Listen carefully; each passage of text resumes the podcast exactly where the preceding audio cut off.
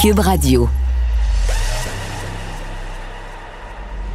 Alexandre Moranville-Ouellette.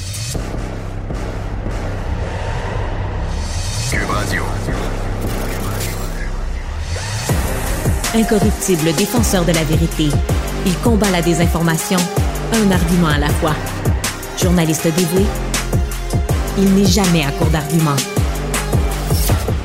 Son pouvoir de persuasion brave tous les sujets de l'actualité. Alexandre Moranville-Ouellette.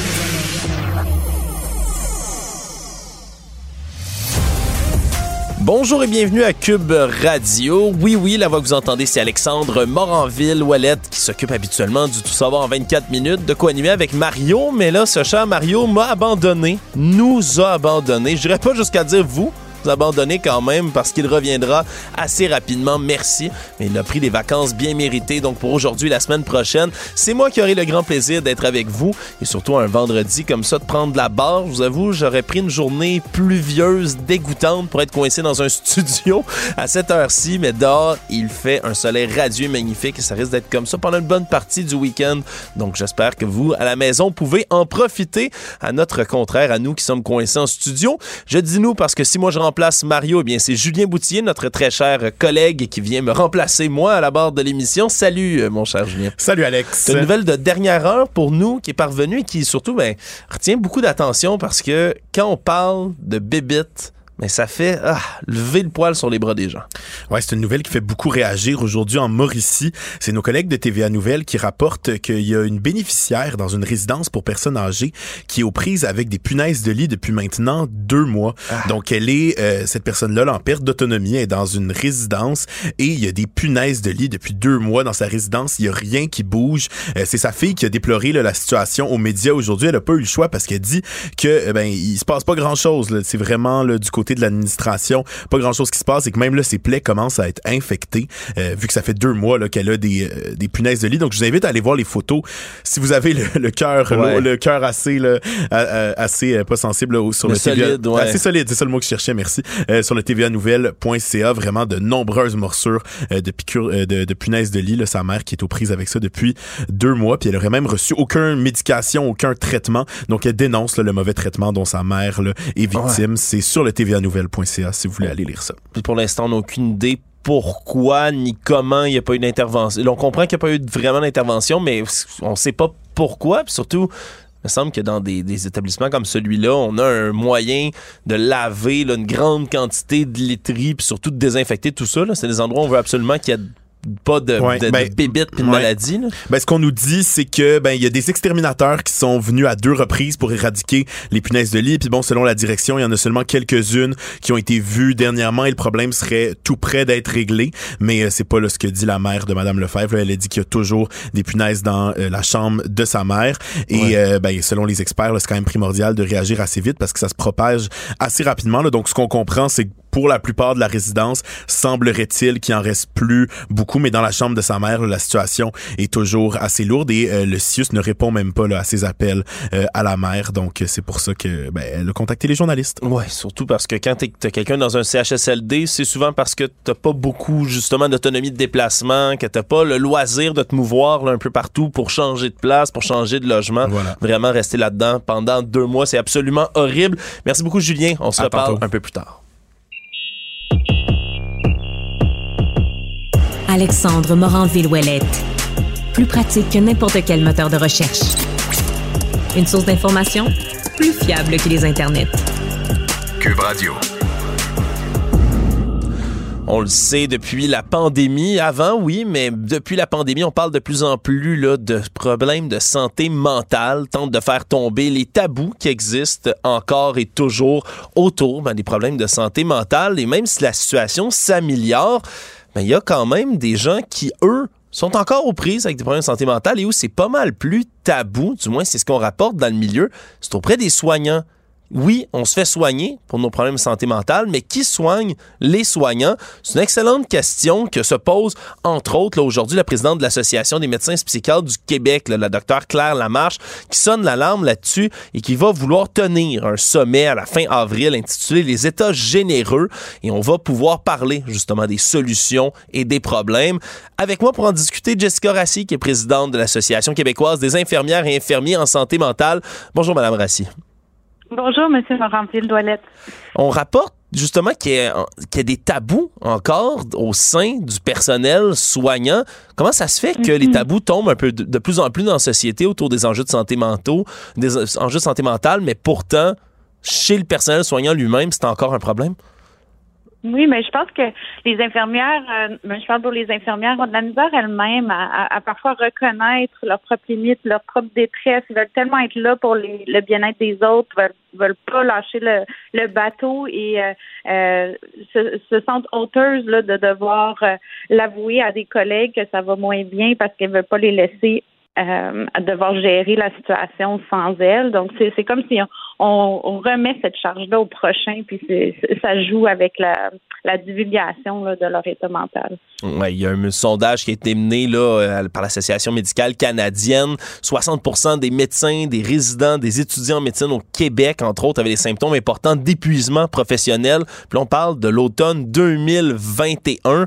C'est une mm-hmm. augmentation, on le sait, qui est massive. La pandémie, j'imagine que ça n'a pas dû améliorer la situation non plus? Non, effectivement, on avait des enjeux avant la pandémie. C'est pas la, faute uniquement de la pandémie, mais c'est sûr qu'elle a exacerbé certaines situations. Euh, moi, comme professeur euh, à l'université de Sherbrooke, je le vois chez mes étudiants, on avait même fait des sondages là, euh, pendant la pandémie à voir comment ils allaient nos étudiants, puis les niveaux de, détresse, de, symptômes d'anxiété, des symptômes dépressifs, même des tas de stress post-traumatique étaient déjà présents. Puis ça, c'est les mêmes étudiants qui sont maintenant sur le marché du travail. Donc, ils arrivent déjà avec une vulnérabilité, une, euh, une détresse, puis ça, ça, ça ne fait qu'exacerber la situation actuelle. Mais euh, je pense que euh, la, la, conversation maintenant, c'est de voir comment qu'on peut vraiment améliorer le bien-être de nos professionnels. Puis c'est vers là qu'on veut aller collectivement là, en collaboration avec la MPQ et avec d'autres professionnels, dont des patients partenaires, à trouver des solutions, là, des solutions concrètes pour voir comment qu'on peut rebâtir une résilience pour une résilience qui est collective là, pour l'ensemble de nos soignants. Oui, c'est parce que là, vous le dites bien, on a besoin de solutions qui sont concrètes. Est-ce que vous avez déjà mm-hmm. des, pistes comme ça de solutions? Je ne sais pas si vous, vous est-ce que vous participez, vous, aux États généreux du 28 avril?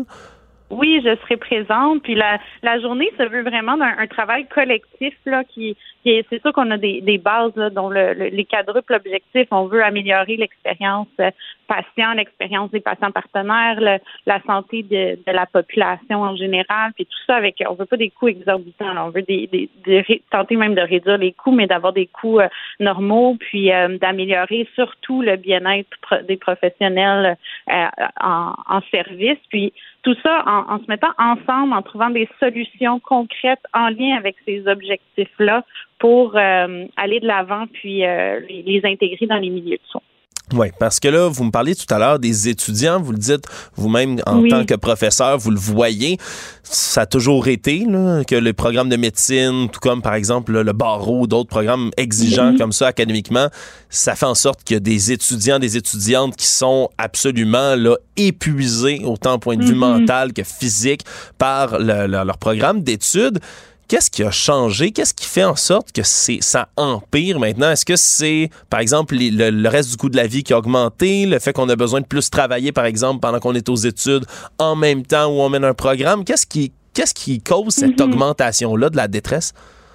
Mais du côté des infirmières, je peux parler pour les, étudiants que j'ai côtoyés dans les dernières années, puis je les ai vus avant la pandémie, après la pandémie, puis je peux vraiment remarquer là, notamment le niveau d'anxiété qui est beaucoup plus élevé, puis c'est généralisé là, tant dans les universités, dans les cégeps. Euh, ces, ces, infirmières-là, ils ont vécu beaucoup de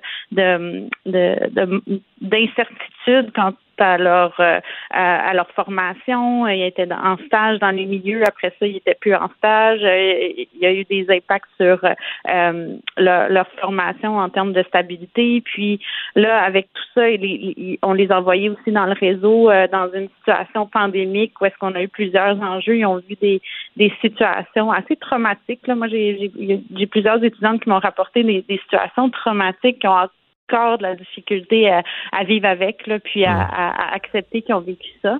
Et euh, il y en a qui, qui, choisissent carrément de se réorienter même, puis de poursuivre des études supérieures pour vouloir changer les choses puis améliorer les choses notamment. Oui, parce que c'est pas normal, on s'entend, vous et moi, là, Madame Rassi, que les étudiants, là, on parle même pas encore des médecins ou des infirmières, des infirmiers, on parle de nos futurs mm-hmm. infirmiers, de nos futurs médecins que ces gens-là soient déjà épuisés avant d'entrer sur le marché du travail. Est-ce que c'est pas à la racine du problème, justement, au départ, au niveau académique, qu'on devrait, euh, qu'on devrait regarder?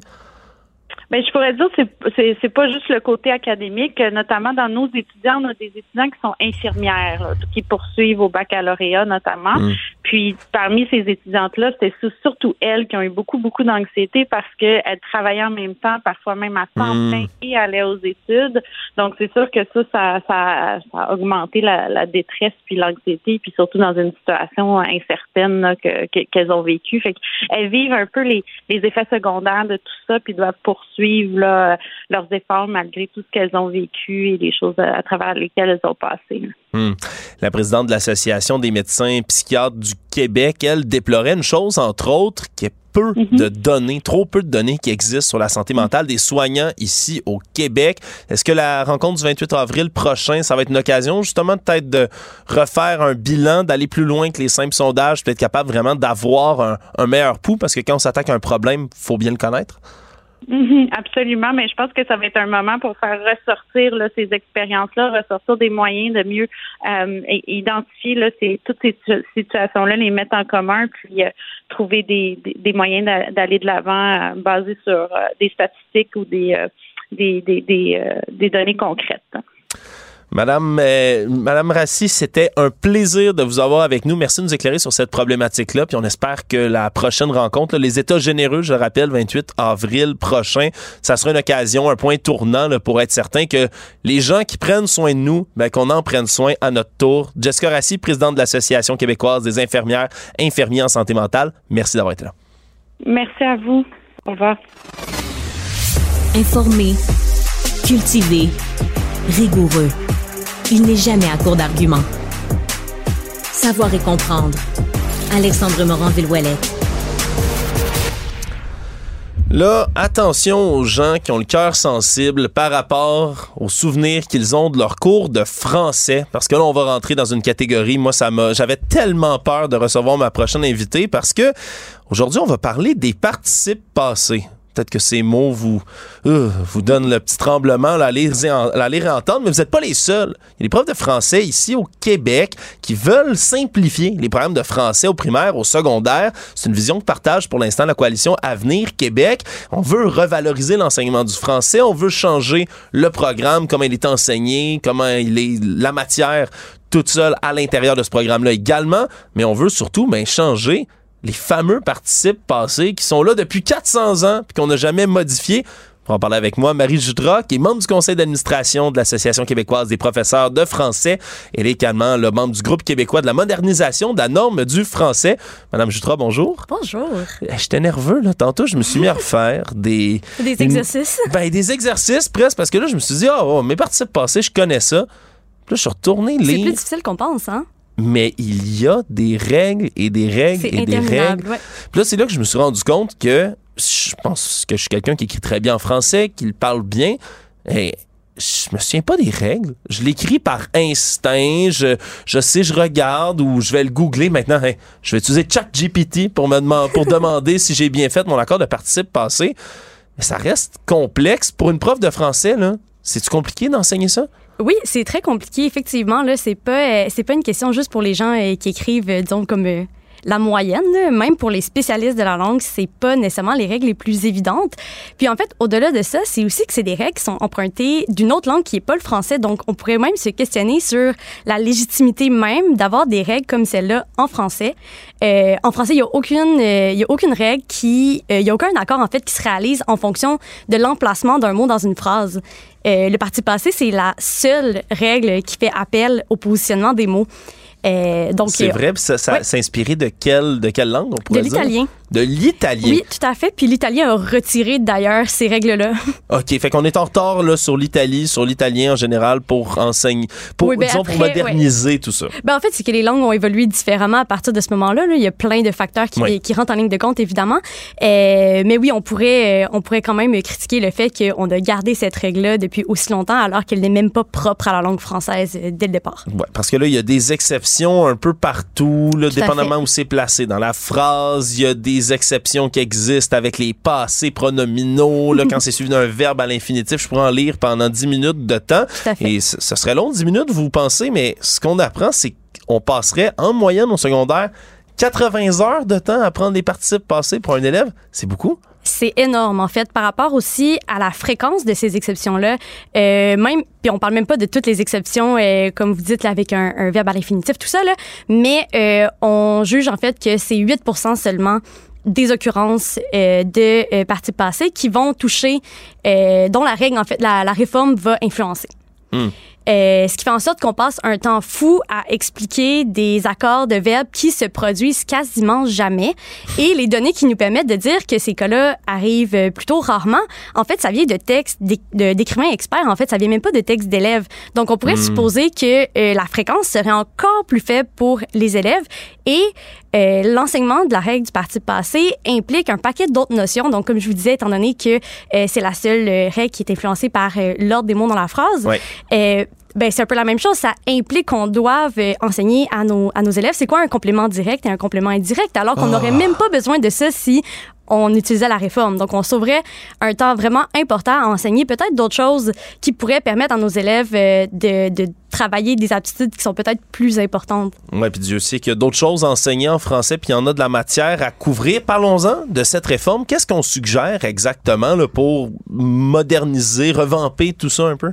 Ben, en fait, on vise à la simplifier. Puis juste euh, réitérer le fait que c'est pas la QPF qui propose cette réforme-là. Non. C'est un projet de réforme qui date depuis 2013-2014 euh, par euh, le Conseil international de la langue française qui a été entériné par la Fédération internationale des professeurs de français dont euh, la QPF fait partie.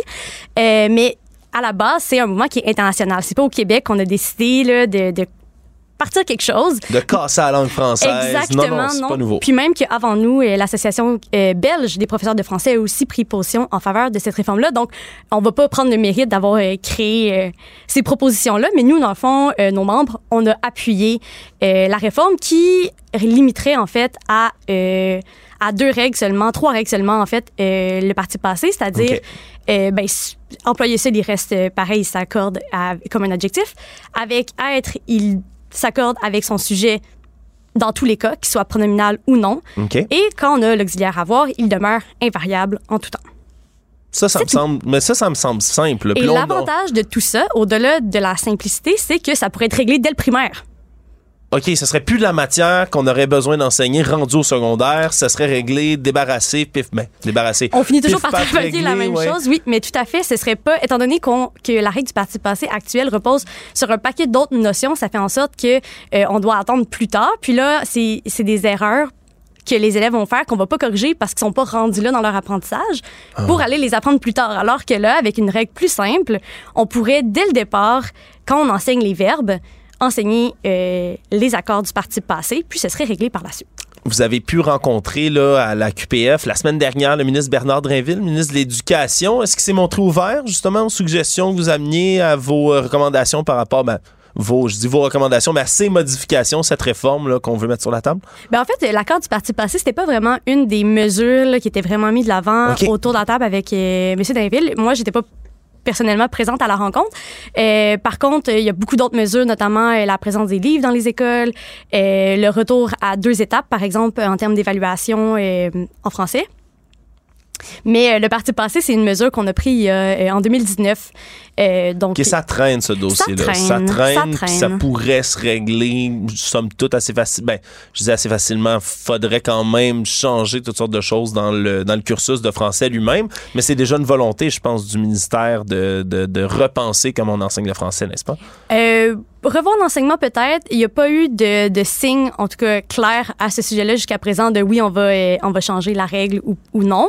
Euh, c'est sûr que si on avait des, des instances politiques qui prenaient des décisions en ce sens-là, je pense à l'OQLF entre autres, ou au ministère de l'Éducation, c'est sûr que là, ça pourrait faire avancer le dossier considérablement. Oui, là, vous avez évoqué un autre dossier dont je voulais absolument traiter, celui des livres. Oui. Dans les classes, euh, j'ai des, des gens qui sont en enseignement dans ma famille, dans mon entourage, dans mes amis. C'est comme une thématique, moi, qui me qui m'écorche les oreilles à chaque fois d'entendre que, ah, ben, j'ai besoin de fonds. S'il y a des gens qui ont des livres à donner pour ma classe, Oui. des livres à donner pour ma classe, c'est pas, c'est pas fourni, là. Le, le- le- le matériel de livres, par exemple, outre un manuel scolaire, là, les livres qu'on peut avoir pour lire dans la classe elle-même, ça, c'est pas payé du tout là, par le gouvernement, c'est ça? Ben, en fait, chaque école a un certain budget alloué aux livres. euh, év- évidemment. Par contre, si on veut avoir une variété euh, quand même euh, assez assez grande, puis Ouais. avoir des livres qui peuvent plaire à différents profils d'élèves, effectivement, c'est souvent les profs qui doivent euh, débourser de leur poche euh, un certain montant. Euh, je sais pas si dans votre entourage vous avez des gens qui demandent des livres à Noël, des albums pour mettre dans leur classe. C'est des choses qui arrivent souvent où ils font les tours des ventes de garage l'été pour justement meubler un peu leur bibliothèque de classe. Puis c'est pas rare non plus que pour les dictionnaires, euh, ce soit les profs qui doivent justement débourser un certain montant euh, parce qu'ultimement les élèves c'est pas mal notre priorité quand on est enseignant. Donc on, on fait tout ce qu'on peut pour pour avoir le matériel euh, le plus à jour puis le plus divers possible pour euh, favoriser leur réussite. Oui, puis Dieu sait que c'est important d'intéresser rapidement les enfants aussi, là, plus lecture, jeunes sont oui. à la lecture. Il faut leur trouver, vous parliez de profil d'élèves, mais Mhm. c'est pas tous les élèves qui vont aimer le même type de livre, qui vont être attirés vers, je dis leur premier livre, mais peut-être le, le premier livre qui va les passionner. Mhm. C'est important d'avoir cette variété-là. Ça, est-ce que le de Rainville s'est montré à l'écoute de cette, euh, de cette re- revendication-là? Ben oui, je pense que oui. C'est sûr qu'après, là, les questions de budget, de comment Oui, est-ce qu'on euh, bien comment est-ce sûr. qu'on départit les, les, les budgets qui sont euh, alloués à un système aussi grand que le système d'éducation, c'est c'est peut-être pas euh, tout à fait clair, mais je pense que on peut pas être contre la tarte aux pommes là, en ce sens-là. C'est sûr que tout le monde veut plus de livres dans leurs écoles, plus de livres dans leurs classes, favoriser la lecture. Je vois pas vraiment d'inconvénient à, à ce genre de mesures-là. Madame Jutras, avant de vous laisser aller, je- on, on- on s'est piviardé là, sur cette question-là, en long et en large, ici à la radio, dans le reste des médias, sur les réseaux sociaux. La fameuse annonce du faucon pèlerin pas mal chill. Mhm. Est-ce que est-ce que c'est venu vous rejoindre, vous? Est-ce que ça vous a plu comme méthode de- d'approche, peut-être pour sensibiliser au déclin du français, où on visait trop les jeunes? Vous, vous là, qui êtes vraiment dans le milieu de l'enseignement du français, vous en avez pensé quoi? Euh, ben, en fait, je pense que le message que ça envoie est un petit peu euh, malheureux, disons. Euh, Oui, euh, pardon. Donc, dans le fond, c'est que ça, en fait, ça ramène à la responsabilité individuelle des élèves, là, comme si le poids de l'avenir de la langue française reposait sur l'épaule, les épaules des jeunes, Ouais. alors que c'est pas vraiment ça. Moi, je pense qu'il y a quand même euh, un aspect politique euh, à ça. Puis, si on voulait vraiment euh, militer pour euh, la pérennité de la langue française, je pense que ça passe par des politiques et non pas de dire à nos jeunes qui parlent mal. Donc ça, moi, ça m'a un petit peu dérangé, d'autant plus que euh, en linguistique, c'est un fait connu que euh, les- le langage des jeunes tend à évoluer. C'est très rare qu'on parle de la même manière qu'on a 16 ans Oui. Quand on devient adulte. J'imagine que vous-même, dans votre, à votre adolescence, vous deviez pas parler comme l'animateur de radio que vous êtes aujourd'hui. si je parlais le même langage que je parlais à 16 ans avec mes, amis dans une ruelle, ça serait peut-être pas approprié pour la radio, effectivement, je vous le, je vous le confirme. Non, mais c'est, vrai que c'est, la, une vision intéressante de la chose parce que, oh, ultimement, c'est comment on va enseigner le français à nos jeunes, comment on va les encadrer, puis surtout, comment on va financer des livres dans les classes qui va les aider en français pas mal plus que de leur taper sur le coco avec une annonce de faucon. En tout cas, on pourra pas leur reprocher de pas avoir essayé dans ce cas-ci. Marie Jutras, je répète, vous êtes membre du conseil d'administration de l'Association québécoise des professeurs de français, la QPF, membre du groupe québécois pour la modernisation de la norme du français. Merci beaucoup d'être passé Merci. ici.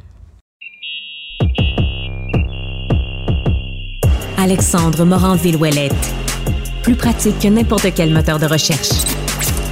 Une source d'information plus fiable que les internets. Cube Radio.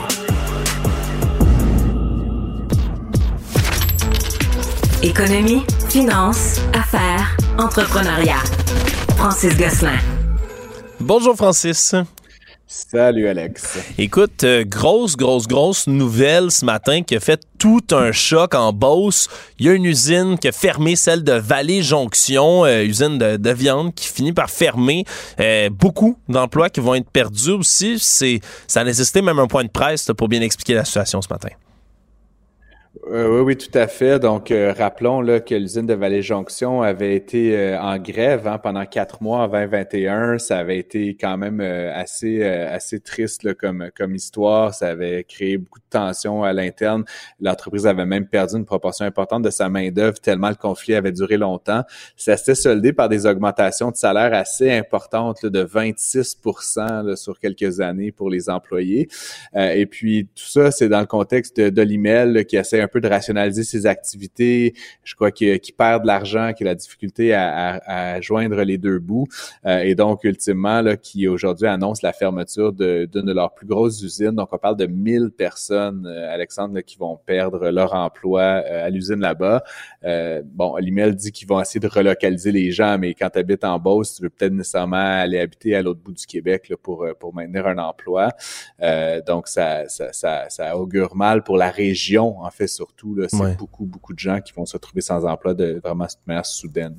Ouais, puis quel message ça peut envoyer aussi, peut-être au niveau justement là, des grèves, puis des conventions collectives, des négociations de salaire? Est-ce qu'on peut faire un lien avec les augmentations, justement, tu as parlé d'au-dessus de 25% d'augmentation pour les employés. Est-ce qu'on peut faire y voir un lien peut-être avec, on a, on a voulu régler le conflit, on a peut-être, je veux pas dire qu'ils sont pas qualifiés pour pas gagner ce salaire-là, mais qui ont peut-être surpayé certains employés puis que ça a amené à des difficultés financières?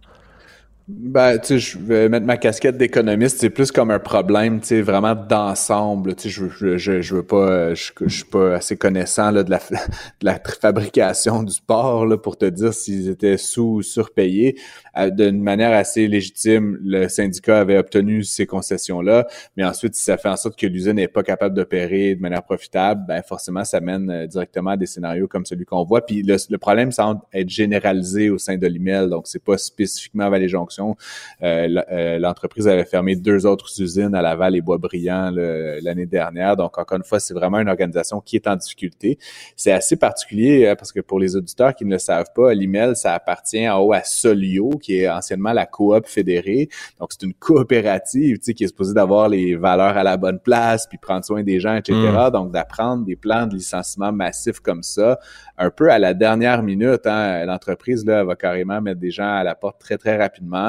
Euh, l'entreprise, euh, l'usine va être complètement fermée d'ici huit mois. Donc, ça laisse très peu de temps là, pour ces employés-là à se tourner de, de bord la bonne nouvelle, si tu veux, euh, dans une certaine mesure, c'est que on vit une pénurie de main-d'œuvre extraordinaire au Québec actuellement. La Beauce, euh, c'est voisin de la région de Québec qui a le taux de chômage le plus faible au Canada actuellement bon, c'est pas évident d'aller jusqu'à Québec, mais toute la région du Grand Québec euh, est aux prises avec une pénurie de main-d'œuvre assez grave. Donc, j'ai l'impression que ces gens-là vont se replacer très rapidement.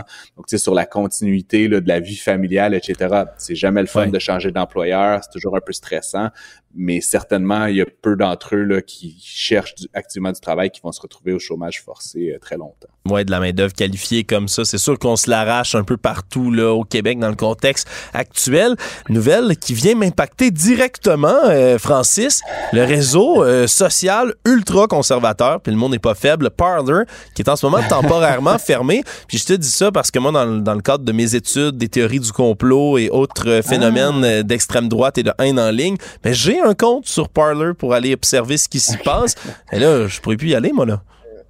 Je, me demandais où tu voulais en venir avec, avec cet impact direct sur ta personne. Euh, donc, effectivement, tu as, un compte Parler. Je, l'ignorais. Moi, j'en ai pas, malheureusement. Avec euh, raison. Tu sauras, en fait... oui, ben... tu sauras, en fait, j'ai préparé là, justement suite à cette annonce-là aujourd'hui, ben déjà que Parler a été vendu. Donc ça, c'est une première chose qu'on ne sait pas nécessairement. C'est un petit réseau social, puis comme tu l'as dit, le ultra conservateur. Il y avait eu une, une tentative là, par Kanye West d'acheter euh, le réseau social il y a quelques mois. Euh, ça n'a pas fonctionné. Euh, et donc là, il y a un nouvel acheteur là, qui vient de prendre possession, qui est une, un fonds d'investissement qui s'appelle Parliament. Puis essentiellement, c'est un organisme, un, fonds d'investissement qui possède d'autres propriétés médiatiques de droite. et donc, la raison pour laquelle ils ont fermé le site, c'est qu'ils veulent vraiment faire ce qu'on appelle en bon français un overhaul, c'est-à-dire franchement le rénover la plateforme, euh, l'emmener un peu au goût du jour. Euh, Parler, ben, tu l'as étudié, là, tu pourrais m'en parler plus euh, que, que, moi je pourrais en parler, mais dans, dans l'écosystème, on va dire économique des, des, plateformes sociales, c'est une petite plateforme. On parle d'une quarantaine de milliers d'utilisateurs quotidiens, comparativement au réseau social de, de M. Trump qui a plusieurs centaines euh, de milliers d'utilisateurs quotidiens. Puis Twitter, dont Monsieur Musk est un peu, tu sais, avec le langage du town square, puis un petit peu de, tu sais, le, la place publique, ouais. Ouais, ben tu sais, qui, qui ressemble un peu au discours qu'on entend chez Truth Social et chez Parler, ben qui, qui fait un peu concurrence. Et Twitter a 200 millions d'utilisateurs, donc tu sais vraiment là, en proportion, toute proportion gardée, c'est assez, c'est quasiment négligeable. Mais ça reste que Parler avait notamment été beaucoup, euh, euh, on avait beaucoup parlé d'eux euh, en, lien avec les attaques du 6 janvier là, sur le à Washington, donc où on avait vu quand même pas mal de de gens d'actifs coordonnés sur ce réseau social-là. Euh, et donc, euh, aujourd'hui, le réseau social est fermé. Il n'y a pas de date de réouverture prévue, mais je ne crois pas que ce sera très, très long, là, parce que sinon, évidemment, les gens vont abandonner la plateforme. Ça va être très difficile de le réacquérir. Ouais, puis le remettre au goût du jour, là, ce serait pas trop tôt non plus. C'est pas une interface qui est extrêmement, euh, extrêmement intéressant là, du point de vue visuel et pratique. puis c'est une, une, chambre d'écho. Essentiellement, c'est des gens ah ben. très, très à droite là, qui qui, sont sur Parler souvent parce que c'est un site qui, comme par exemple Telegram peut l'être, où il n'y a, pas, de censure, il n'y a pas de modération, il n'y a personne qui va venir effacer vos affaires. Si vous voulez faire un appel à la haine, au génocide dessus, personne ne va vous enlever de la plateforme. Donc, on peut retrouver des choses assez ordurières, merci, sur euh, ce genre de réseau-là. Et j'ai bien hâte de voir, je t'avoue, euh, qu'est-ce qui va se passer avec, qu'est-ce qu'on va tenter de faire comme restructuration. Est-ce que ça va rester la même chose, le même objectif autour de Parler? Mais c'est une excellente question. Écoute, mhm. une saga, faisait longtemps qu'on ne l'avait pas entendue, celle-là. Celle du 737 MAX, les Boeing. Je pensais que c'était dans le passé, tout ça. Mais là, l'action de Boeing tombe de 6% en quelques heures. Qu'est-ce qui s'est passé? Euh, ben, en fait, l'action, euh, au, final, est tombée de 6% Ça a baissé plus rapidement là, à un moment donné dans la journée. Là, était presque à moins 20 ça, ça a remonté graduellement. En fait, tu te rappelleras, le Max 737, euh, le 737 Max, pardon, là, avait eu des problèmes là, avec la, vraiment sa conception. Ça avait mené à deux écrasements qui avaient fait plusieurs centaines de morts. Boeing avait dû cesser la production. Ils ont finalement été clairés. Là, ils ont eu les autorisations de, des autorités de l'aviation civile pour relancer la production, remettre ces appareils-là. Et là, l'enjeu, en fait, c'est qu'un de leurs euh, sous-contracteurs, qui est Spirit Aero Systems, euh, a fourni des pièces qui étaient euh, non conformes, c'est-à-dire qui étaient carrément dangereuses, et donc il y a des problèmes de qualité. Là, fait que là, c'est plus tellement la conception d'ensemble que certaines composantes spécifiques, mais donc ça oblige Boeing encore une fois à cesser la production de cet appareil-là. Boeing, c'est une entreprise qui vaut euh, plus de 100 milliards de dollars. Donc, quand je te dis que ça perd 5 ou 6 ou 20% ça se traduit par des dizaines de milliards de dollars de valeur boursière détruite. Et donc, évidemment, pas une bonne nouvelle pour les actionnaires de cette entreprise-là, mais aussi, euh, comme tu l'as peut-être vu la semaine dernière, Boeing euh, a dépassé Airbus là, au niveau des livraisons. Donc, c'était, ils étaient plutôt sur une bonne lancée là, ces derniers temps. Euh, et là, une nouvelle tuile qui s'abat sur l'entreprise de Seattle. Donc, malheureusement, là, ils vont devoir encore une fois cesser la production du 737 MAX 8, corriger les appareils déjà fabriqués, résoudre le problème avec Spirit, puis finalement relancer la production. On ne sait pas exactement combien de temps ça va prendre. Entre-temps, ben, un, un avion comme ça, ça, ça, se vend plusieurs centaines de millions de dollars. Donc, évidemment, euh, ce sont des revenus qui ne se font pas chez Boeing euh, pendant cette période-là. Oui, puis surtout, le problème, c'est toujours la confiance. Un avion, s'il y a bien un engin sur lequel on a besoin d'avoir une confiance presque aveugle, chaque fois que j'embarque dans un avion, je me dis, mon Dieu, comment ce truc-là est capable de voler? J'espère que ça va voler comme du monde. Mais on dirait que c'est plus il y a d'événements comme ça, même s'il n'y a pas eu d'accident dans ce cas-ci, liés à un type d'appareil, Mais c'est comme instinctif, hein? Tu regardes ton billet d'avion tout le temps avant d'embarquer. Si tu un 737 Max, ah, je vais peut-être aller avec une autre compagnie aérienne. Vraiment, euh, ça porte un peu la poisse euh, d'être, euh, d'avoir ce nom-là par la suite. C'est sûr que c'est pas, c'est jamais très très bon pour eux autres. Francis, un gros merci. On se reparle lundi. Merci. À la semaine prochaine. Salut. Émotionnel ou rationnel? En accord ou à l'opposé. Par ici, les brasseurs d'opinion et de vision. Les rencontres de l'air. La Cour suprême a fini par trancher dans le dossier du cannabis et le Québec a le droit finalement d'interdire à ses citoyens de cultiver du cannabis à la maison. Donc les provinces vont pouvoir là, interdire cette culture de plants de cannabis chez soi. Isabelle Maréchal qui est avec moi veut parler de cet enjeu. Est-ce que c'est parce que tu es, frustré que tu vas devoir incendier toutes tes cultures chez toi, euh, Isabelle? Salut, salut Alex. Non, sincèrement, je t'avoue, puis je pense que les gens qui connaissent le savent, je m'en suis jamais cachée. Je ne suis pas une grande amatrice euh, de cannabis. J'avoue que je suis, mère de famille, puis euh, comme bien des parents depuis les cinq dernières années qui ont vu arriver la, euh, décriminalisation, ce qui, à mon avis, était correct, décriminaliser la possession de potes, surtout en petite quantité, quand on fait pas un commerce illégal, ça m'allait. Quant à la légalisation totale, comme qu'on a fini par euh, adopter au fédéral en juin 2018. Hein, ça va faire cinq ans euh, dans, pas longtemps. Oui. Ben ça, j'étais moins chaude à cette idée-là parce que, écoute, j'ai eu l'occasion au fil des ans d'interviewer beaucoup de spécialistes, surtout des, des, des, médecins puis des intervenants euh, en matière de santé et, et aussi de jeunes. Et il n'y a pas beaucoup de gens qui m'ont dit qu'il n'y avait pas d'impact sur, euh, sur le cerveau d'un jeune. Au contraire, euh, c'est largement documenté que jusqu'à l'âge de 25 ans, il y a un impact direct d'une consommation de cannabis sur le cerveau. Après, tu peux être d'accord, tu sais, tu peux nier ou pas cette situation-là. Tu peux dire, ben non, c'est pas vrai, l'alcool, c'est bien pire. Tu, peux avoir toutes sortes d'arguments du genre. Il en reste pas moins que c'est, pas sans effet sur la santé. Et entre autres, ben oui, je voulais te parler de cette, décision aujourd'hui parce que c'est quand même intéressant. C'est une décision importante. Hein? Euh, la Cour suprême qui vient avec le juge en chef qui a signé donc euh, cette décision, une décision unanime des neuf juges. Là, il n'y en a pas un qui doutait, ils étaient tous d'accord pour dire que effectivement Québec a raison. Le gouvernement de François Legault ne voulait d'abord, premièrement, pour euh, pour les provinces, on le sait depuis cinq ans, c'est une patate chaude hein, que leur fédéral leur a, leur a garoché, si on peut s'exprimer ainsi. Euh, mais la gestion de, du cannabis et de la nouvelle loi C-45, c'est les provinces qui doivent l'appliquer et qui doivent la gérer. Fait qu'au fédéral, ce que la loi disait, c'est ben, on permet jusqu'à quatre plants cultivés chez soi tant que c'est pas pour pour vente. Parce que là, à ce moment-là, c'est interdit. Mais au Québec, et on était la seule province avec le Manitoba où on interdisait, et on va toujours pouvoir le maintenir, puisque c'est ça que la Cour suprême euh, a statué, le Québec a le droit d'interdire euh, à ceux qui euh, consomment du cannabis d'en cultiver chez eux. Donc, pas de pot dans mon salon, c'est ça qui va qui va demeurer. Hmm. après, c'est là où c'est intéressant. Puis dans la décision que je lisais justement aujourd'hui, le, le, juge Richard Wagner l'explique bien il y a moyen de faire cohabiter les deux lois. Parce qu'il y en a qui ont dit, ben voyons, ça n'a pas de bon sens. Ce qui, qui, est permis au fédéral ne peut pas ne pas être permis au provincial. Or, il se trouve que oui, c'est tout à fait possible parce que les deux lois jouent pas forcément sur le même terrain, si tu veux. Hmm.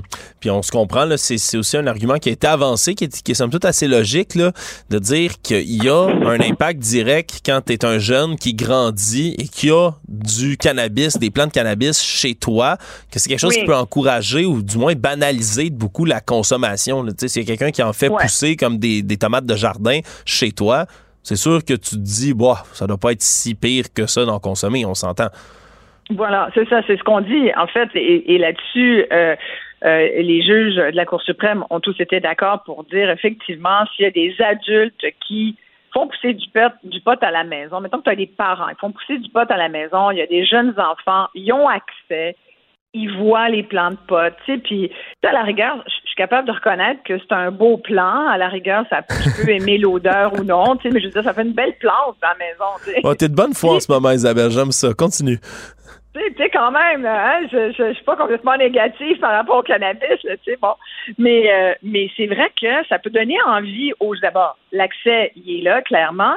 Euh, ça peut donner l'envie aux jeunes d'en consommer, à des jeunes mineurs qui, habitent sous le même toit que leurs parents, évidemment, ça peut leur donner envie d'en consommer. Ça, d'une certaine façon, ça, ça rend plus, ça facilite euh, l'accès surtout peut-être l'envie éventuellement de devenir aussi un fumeur de pot. Ouais. Après, ouais. Alors, moi, je pense qu'ils se sont, ils ont, ils ont, reconnu que cet argument-là, euh, qui était plaidé par Québec, était tout à fait viable tu sais, en fouillant tout ça, ça m'a ramené, euh, Alex, aux cinq dernières années, puis je regardais un peu partout parce que ça a bougé beaucoup hein, euh, au, niveau du, de la culture, au niveau de l'industrie du cannabis. Si on lâche la culture cinq minutes, puis on y va plus largement dans dans l'espèce de bilan qu'on pourrait faire éventuellement euh, après cinq ans, au-delà. je suis bien fière de, mon, de ma petite formule.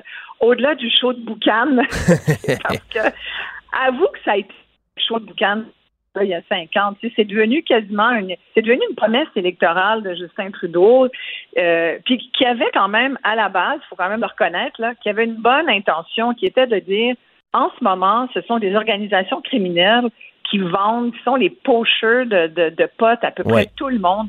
C'est, notre devoir, nous, euh, gouvernement, de légiférer là-dessus. Moi, ça, là, j'étais d'accord avec cet aspect-là bien que j'avais des doutes que le fait de, de, légaliser euh, casse l'industrie du marché noir. La preuve, c'est que ça n'a pas du tout ou très peu d'impact sur le marché noir.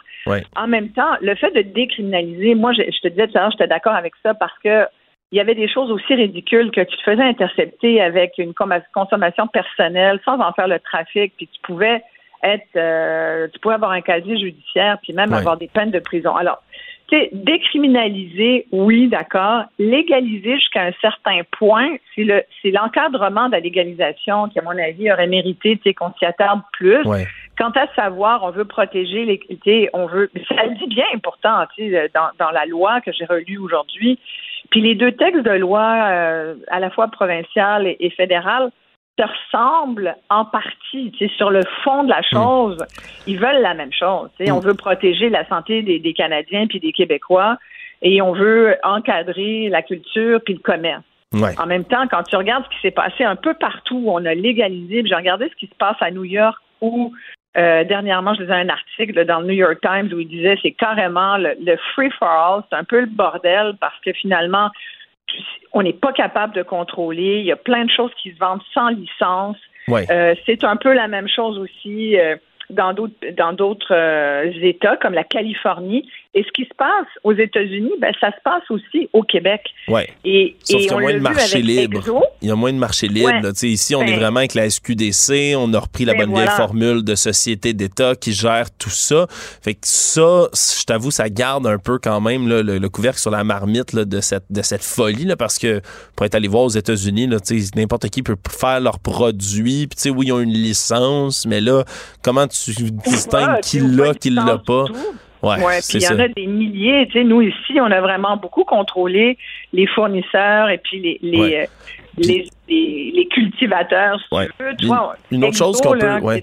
Excuse, qui vient d'être vendu, là, qui, est, qui a été maître cultivateur, qui, était à peu près un des seuls au Québec à avoir eu la licence fédérale. Il y en a beaucoup en Ontario, euh, en Alberta, mais au Québec, on n'avait pas été euh, très généreux envers nous au fédéral à Ottawa. On avait beaucoup donner des licences à d'autres. Puis au Québec, il restait à peu près juste Exo. Euh, qui vient d'être vendu à, à Tilray Brands, euh, Brands, qui est une entreprise pharmaceutique et de cannabis, surtout médical, mais euh, qui est basé un peu partout, euh, qui est basé à New York avec des filiales un peu partout sur la planète. Ça a été une grosse acquisition pour euh, Tilray Brands. Moi, Isabelle, je t'avoue, il y a deux choses. Là. Deux choses. un, point aussi qui, qui pour moi, là, dans, cette, dans ce nouveau jugement-là, tombe sous le sens. Là, pour, écoute, puis je te fais une grande révélation. Là, moi, pour être un, cannabis, un consommateur de cannabis récréatif occasionnel, sincèrement, mm-hmm. le, la meilleure chose qui vient avec la légalisation, c'est de comprendre le dosage qu'est-ce que tu consommes? Parce que du cannabis, hey, il y en a, puis là, tu es dans le sativa, tu es dans l'indica, tu es dans l'hybride, tu es dans le taux de THC, tu es dans le taux de CBD, puis tout ça, c'est des produits qui sont maintenant mais, extrêmement précis. Puis deux, deux types de, de cannabis, là, tu vas prendre une petite puff, ça va t'envoyer au pays des merveilles, puis tu ne comprendras plus rien. Ou l'autre, ça va. Tu auras une concentration de THC beaucoup très importante. Alors que tu vas prendre de l'huile de CBD, puis tu les gens qui attendent un buzz là-dessus, ils n'ont pas compris que c'est une molécule non psychoactive du cannabis. voilà. Zéro effet. Et quand on a un plan chez soi, c'est beaucoup plus difficile de savoir ça aussi. Complètement. C'est que le, pote, que, à moins que vous soyez le grand expert du cannabis, ben, le pote que vous allez produire, on n'a aucune idée, là, pour vrai. C'est-tu, ça va-tu être vraiment potent? Ça va-tu être euh, euh, tout petit? Tu n'as aucune idée de tes dosages. Ça, ben, tu as tellement raison, Alex. Ça me fait penser, dans, terre à terre, dans la culture de tomates. Quelqu'un qui hmm. veut dire, tiens, moi, je suis allée de, je veux, je veux pas payer mes, des tomates bio, euh, deux piastres la tomate, je vais me mettre à en produire. Euh, puis d'ailleurs, il y avait un livre très intéressant, euh, si les, auditeurs veulent le lire un jour, c'est c'est de $5 Tomato, je pense que ça a dû être traduit, où ça montre que finalement, faire pousser ses propres plantes de tomates, c'est peut-être pas moins coûteux, mais au moins tu sais comment ça pousse, d'où l'intérêt. Sauf que quand tu fais pousser des tomates, tu te rends compte que tu peux avoir des bébites, tu peux avoir des maladies, tu peux, c'est pas c'est pas simple se mm. mettre soudainement agriculteur. Euh, et, et, moi, je fais le parallèle avec la culture du cannabis. C'est faire pousser ton propre pot. faut que tu maîtrises la technique. Il faut ah, que tu te renseignes. Je te confirme, c'est compliqué.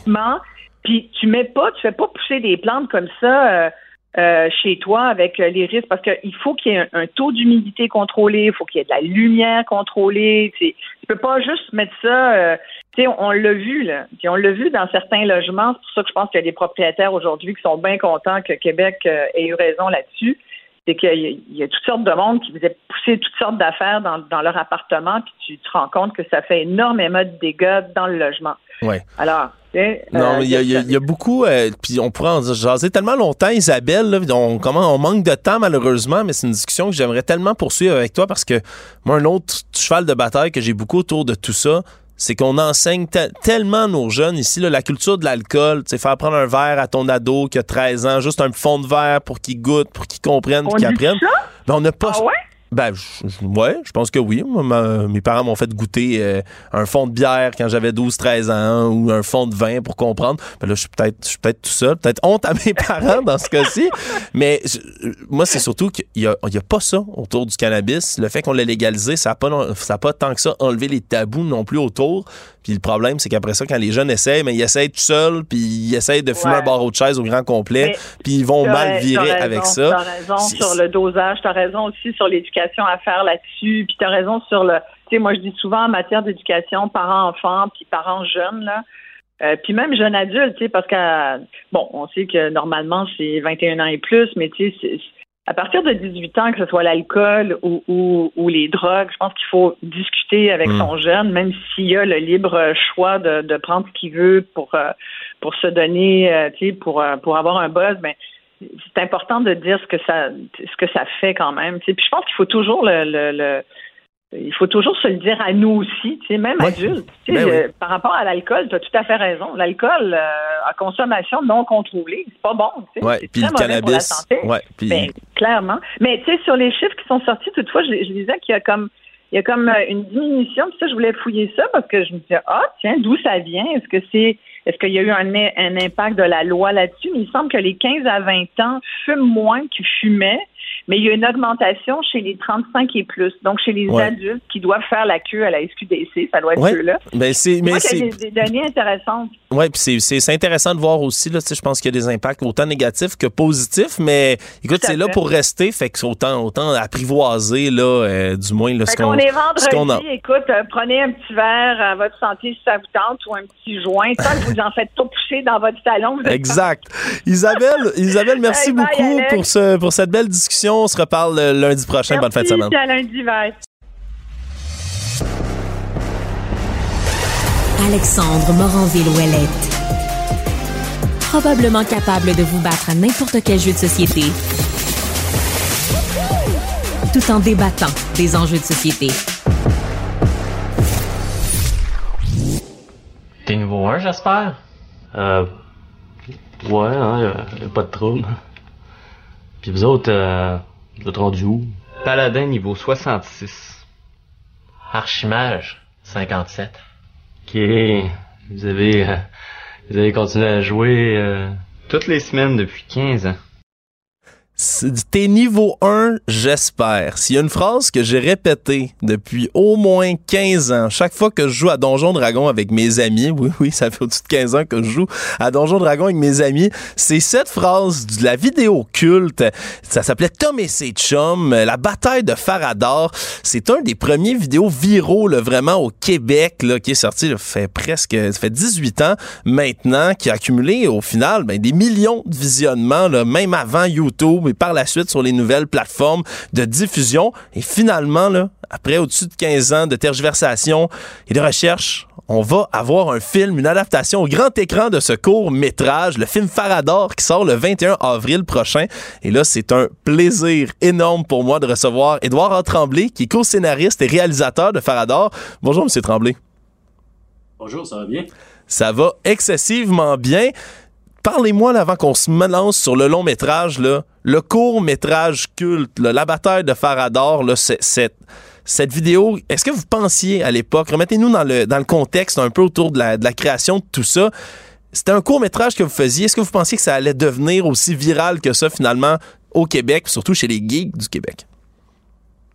Ben en fait, non. Moi, j'ai fait ce film-là en trois jours dans un festival de science-fiction, euh, dans un cabaret kino. Euh, en fond, le défi, c'était de faire un film en trois jours. Tu avais une journée de tournage ou deux, plus une journée de montage, tu le présentais le soir même.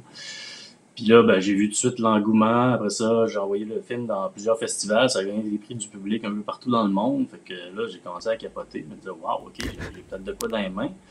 Puis euh, dans ce temps-là, il n'y avait pas de YouTube. Fait que, euh, un an plus tard, il y a quelqu'un qui m'appelle, il me dit Hey, euh, ton film il est sur le web, il y a une couple de millions de views. C'est même pas moi qui l'ai mis. Fait que, fait que c'est ça. Fait que c'est comme ça que ça, ça, a commencé. Puis après ça, ben là, j'ai décidé d'écrire un long métrage, d'aller chercher des producteurs, etc. Puis après ça, ça a été un long chemin de croix vers la production du film. Ouais, long, long chemin de croix parce que c'est entre autres le financement qui était difficile à aller, à aller chercher à partir du scénario que vous aviez? Exact, dans le fond, parce que euh, euh, moi, j'étais juste scénariste, puis avec Tom et je commençais un peu à réaliser, donc j'avais pas de j'avais pas encore de, gros projets d'envergure à mon actif, ce qui fait que c'est sûr que les instances financières lisaient mon scénario, puis se disaient, voyons le kid, des boules de feu, des magiciens, des affaires de même, t'es fou. Fait que euh, avec zéro expérience en plus, euh, donc, ce qui est arrivé, c'est qu'avec le temps, ben, ben j'ai fait un autre long métrage qui s'appelle Feuille morte avec Roy Dupuis.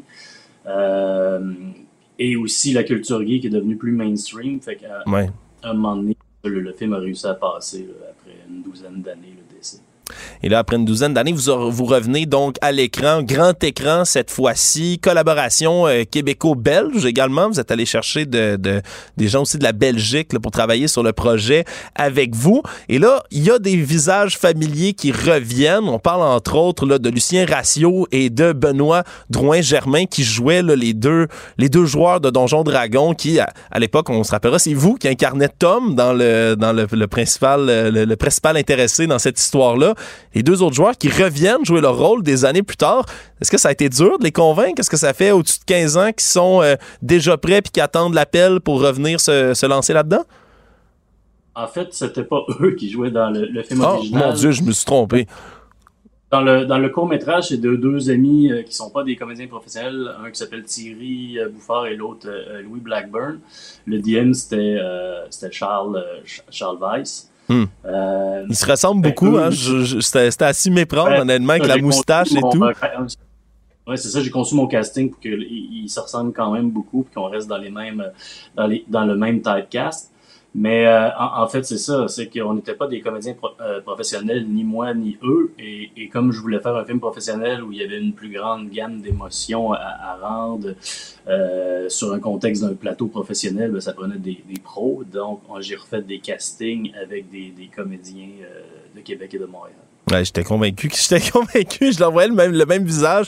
J'écoutais tout à l'heure là le, justement la bande annonce puis je me je me disais mon dieu, c'est à s'y méprendre, mais ça veut dire que le casting est excellent dans cette euh, dans cette situation-ci. Est-ce que c'était beaucoup de gens justement dans le plateau de tournage qui avaient vu à l'origine, qui étaient au courant de, de la vidéo culte ou qui ont appris à la découvrir un peu lorsque vous les avez amenés sur le projet? Oui, c'est sûr que euh, dès que c'est euh, dès que les comédiens ont été choisis, ceux qui connaissaient pas la vidéo ont été la voir pour un peu voir comment c'était. Naturellement, je voulais quand même qu'ils gardent les personnes, qu'ils construisent les personnages par rapport à eux, ce qu'ils pensent, tout en se, se plagiant un peu sur l'espèce de dynamique de groupe qu'il y avait. Euh, fait que j'ai fait des, beaucoup de, de, mais en groupe. C'est-à-dire que j'ai choisi le meilleur Guillaume, le meilleur Louis, le meilleur Charles et faire des groupes pour voir si la chimie fonctionnait autant euh, entre eux qu'à euh, l'extérieur du plateau. Et là, la scène culte en tant que telle, c'est qu'un, c'est qu'une scène justement dans le nouveau film. Donc il y a des, fans qui vont s'y reconnaître, qui vont rire, qui vont même, j'imagine peut-être, euh, je suis capable de réciter, je vous avoue, la vidéo culte presque par cœur. J'imagine qu'il y en a qui doivent réciter ça par cœur euh, lors des visionnements. Mais pour le reste du film, ça reste un long métrage qui est accessible pour tout le monde, que ce soit que ce des gens qui soient pas du tout geeks ou qu'ils soient c'est très important pour moi de faire un film justement qui, vulgarisait assez l'univers des jeux de rôle pour que monsieur, madame, tout le monde et tout, dans le fond, tout le monde puisse euh, comprendre parce que je voulais faire un film qui était plus sur l'amitié et ces trucs-là, des thèmes beaucoup plus larges que juste faire un film juste hermétique sur les jeux de rôle, là, ça aurait pas fonctionné. Euh, à partir du moment où tu dis que je veux faire un film au cinéma et je veux qu'il y ait le maximum de personnes euh, qui le voient, ben c'est sûr qu'il faut que un peu tu, tu, tu, fais, tu, tu, rends pas hermétique tes thèmes principaux, là, tu rends ça rassembleur pour tout le monde. Euh, aussi, les personnages dans le court métrage, on riait d'eux, mais là, dans un long métrage, faut que tu comprennes d'où c'est qu'ils viennent, faut que tu comprennes qu'est-ce qui se passe, faut que aussi tu vois qu'est-ce qui se passe après. Il y a une chicane entre les, entre les gars, puis là, il faut qu'il y ait une résolution de conflit, il faut que, faut que les personnages soient assez attendrissants pour que les gens aient de l'empathie pour eux et non qu'ils font juste les détester parce que tu n'écoutes pas un film pendant une heure et demie puis tu les personnages ou, ou justement où c'est juste des bouffons pendant une heure et demie. Euh, tu écoutes un film parce que tu veux voir des gens grandir puis de devenir meilleurs, etc. Donc, voter pour eux. Ouais. À quel point ton expérience, votre expérience de d'avoir justement joué à des jeux de rôle comme Donjon Dragon, comme d'autres, sert quand on crée justement un film comme ça? Et à quel point c'est important de bien connaître son médium? Ben en fait, quand t'es un. Moi, quand, quand je jouais à Donjon et Dragon, quand j'étais ado, j'étais un maître du jeu. Oui. Donc, j'avais déjà des histoires, puis je dirigeais des joueurs. Là, aujourd'hui, ben, je crée des histoires, je dirige, je fais des films, puis je dirige des comédiens. Fait c'est pas tout à fait différent. on voit la, dans le fond, c'est la base. Euh, ben après ça, naturellement, faire un film, il y a plus de technique, il y a, d'autres enjeux, etc. Mais essentiellement, ce désir-là de raconter des histoires, puis de, s'amuser avec des personnages et de les faire faire des choses, euh, des, aventures, puis des péripéties, ben, c'est la même que quand tu joues à Donjons et Dragons. Oui, puis étant moi-même un maître du jeu, encore à ce jour, là, je joue avec des amis depuis au-dessus d'une décennie, puis c'est pour ça que ça... Mais à l'époque, je riais beaucoup en, regardant la, vidéo culte, mais je me rends compte que maintenant, ben, on devient un, petit peu à petit peu ces gens très passionnés qui continuent de, faire cette passion. Puis j'imagine que ça, on capture aussi, comme vous le dites, là, vu que on fait plus juste rire des personnages, on le capture aussi l'amour de ce jeu-là, puis des jeux de rôle que qui, est Donjon Dragon, qui connaît avec maintenant un grand film hollywoodien qui vient de paraître dans les dernières semaines, qui connaissent aussi ben, une recrudescence, si on veut, dans la culture populaire. Ben oui, c'est sûr. avec aussi euh, Stranger Things, euh, nous autres, quand on, mettons, dans les années 80-90, notre seule référence de Donjons et Dragons dans un film, je pense qu'il y a une petite scène dans le film E.T. l'extraterrestre, où est-ce que le grand frère d'Eliot joue avec sa gang dans le sous-sol. C'était la seule. Puis il y avait aussi un dessin animé de Donjons et Dragons euh, le matin là, dans américain. Fait que, donc ça, c'était notre référence. Puis ça, c'était très niche. Le monde qui jouait à Donjon, même je pense que dans les années 80, la droite américaine religieuse euh, trouvait que c'était du satanisme. Ouais. c'était fou. Là. Euh, puis aujourd'hui, ben, tu vois, c'est devenu mainstream parce que, euh, dans le fond, la culture geek est devenue mainstream, que tu sois un fan de Star Wars, Star Trek, des mangas, des grandeurs nature, de Donjons et Dragons, des, du Seigneur des Anneaux, whatever. C'est la culture qui est consommée le plus au cinéma, à la télé. Donc, euh, c'était un peu c'est un, peu le fun que le Québec emboîte un peu le pas en ayant une coupe de films au moins. Tu sais, je dis pas qu'on doit juste faire des films de ça, mais qu'il y ait quelques films une fois de temps en temps qui soient dans cette philosophie de juste de divertissement. Euh, je pense que c'est nécessaire. Écoutez, on a bien hâte de voir ce long métrage-là, le film Farador, donc qui prend l'affiche le 21 avril prochain. J'ai déjà hâte d'emmerder mes voisins de siège en récitant par cœur certaines répliques. Édouard Tremblay, vous êtes co-scénariste, réalisateur de Farador, ainsi que bien évidemment du vidéo culte à l'époque. Merci beaucoup d'avoir été là. C'est un grand plaisir de vous recevoir. Merci beaucoup. Au revoir. Joignez-vous à la discussion.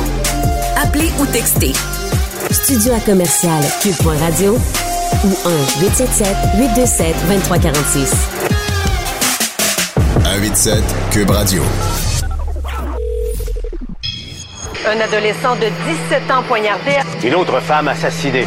Il est visé par des allégations d'inconduite sexuelle.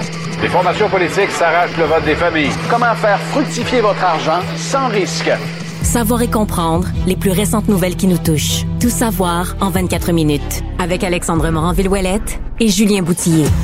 En manchette, dans cet épisode, ingérence chinoise dans les élections, peu de révélations dans la comparution de Katie Telford. Cannabis à la maison, la Cour suprême donne raison à Québec. Les profs de français veulent changer les règles des participes passés et la Cour suprême américaine préserve temporairement l'accès à la pilule abortive. Tout savoir en 24 minutes. Tout savoir en 24 minutes. Vendredi 14 avril, bienvenue à Tout savoir en 24 minutes. Salut Alex. Bonjour Julien. Alors, première nouvelle aujourd'hui, quelque chose qu'on a beaucoup suivi toute la journée, c'est cette comparution de Katie Telford euh, dans, euh, en ce qui concerne les l'ingérence chinoise dans les élections. C'est un témoignage qui était euh, très attendu, mais qui finalement n'a pas donné lieu à grande là, révélation très fracassante. Elle a beaucoup là, invoqué des motifs de sécurité nationale pour dire que ben, sa marge de manœuvre était limitée. Elle a dit qu'elle ferait de son mieux pour répondre aux questions, mais en raison bon de la loi là, qui lui impose euh, des limites, elle pouvait pas dire grand chose. Elle a même pas voulu dire là, en réponse à une question euh, d'un élu néo-démocrate si elle jugeait opportun le déclenchement d'une enquête publique sur l'ingérence étrangère.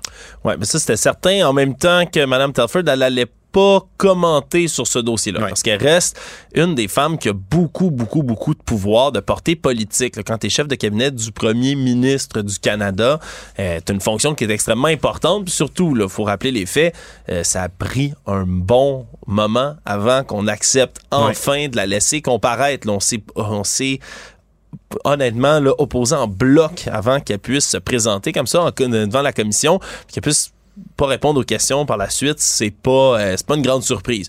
Surtout si on lui demande si on pense qu'il y a besoin d'une enquête publique parce qu'on sait très bien que Justin Trudeau en ce moment n'en veut pas vraiment de cette enquête publique-là parce qu'il aurait pu la déclencher là, dès le départ.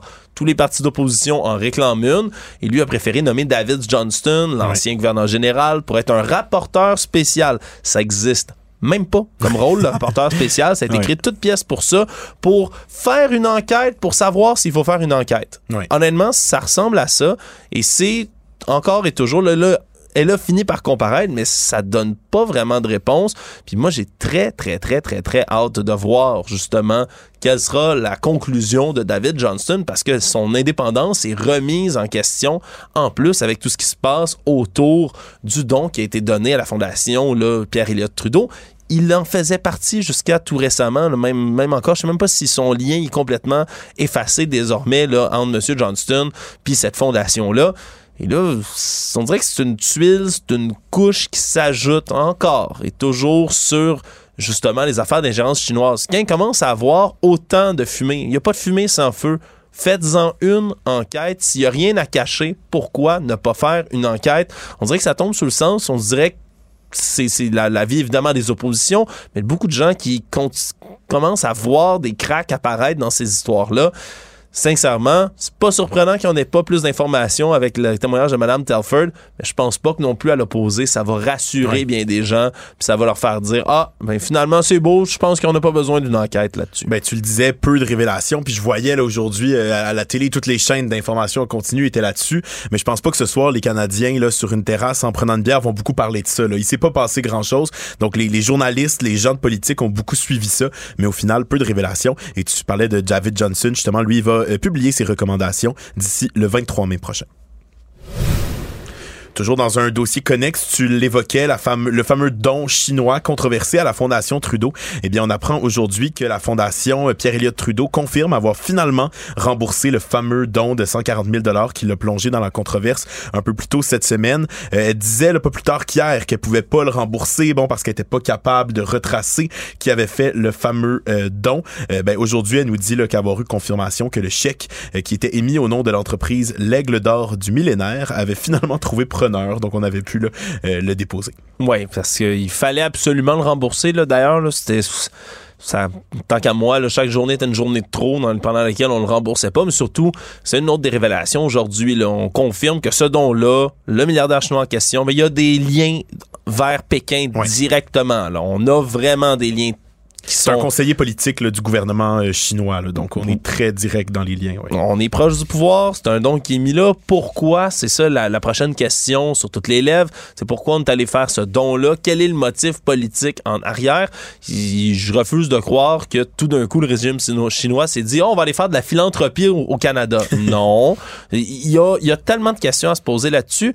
Des questions qui pourraient être élucidées avec une enquête publique, peut-être, qu'on refuse de faire. Attendons.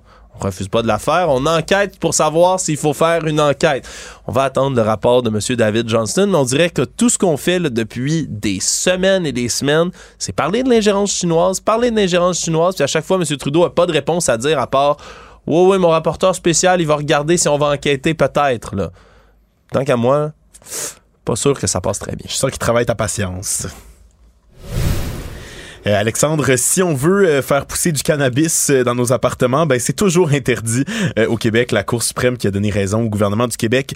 Euh, donc c'est constitutionnel pour la province d'interdire la culture de cannabis à domicile à des fins personnelles, malgré que le fédéral a une approche plus euh, permissive. Donc c'est comme ça qu'elle a tranché. A dit, là, je vais citer une petite partie du jugement. Elle dit qu'elle poursuit justement des objectifs de santé et de sécurité publique, et donc que la législature québécoise a la compétence requise pour interdire la possession de culture et la culture du cannabis à des fins euh, personnelles. Donc, on se rappelle, au fédéral, là, donc selon la, la loi fédérale qui s'applique partout au pays, on peut avoir jusqu'à, je pense, quatre plants de cannabis euh, chez nous. Au Québec, on a décidé d'avoir une approche plus restrictive et euh, ben, la Cour suprême, là, le, le juge en chef Rich- Richard Wagner, qui a écrit ben, qu'on- que ces deux approches-là peuvent coexister sur le plan juridique au sein de la Fédération canadienne. Puis il est même allé un peu plus loin qu'une décision simplement juridique.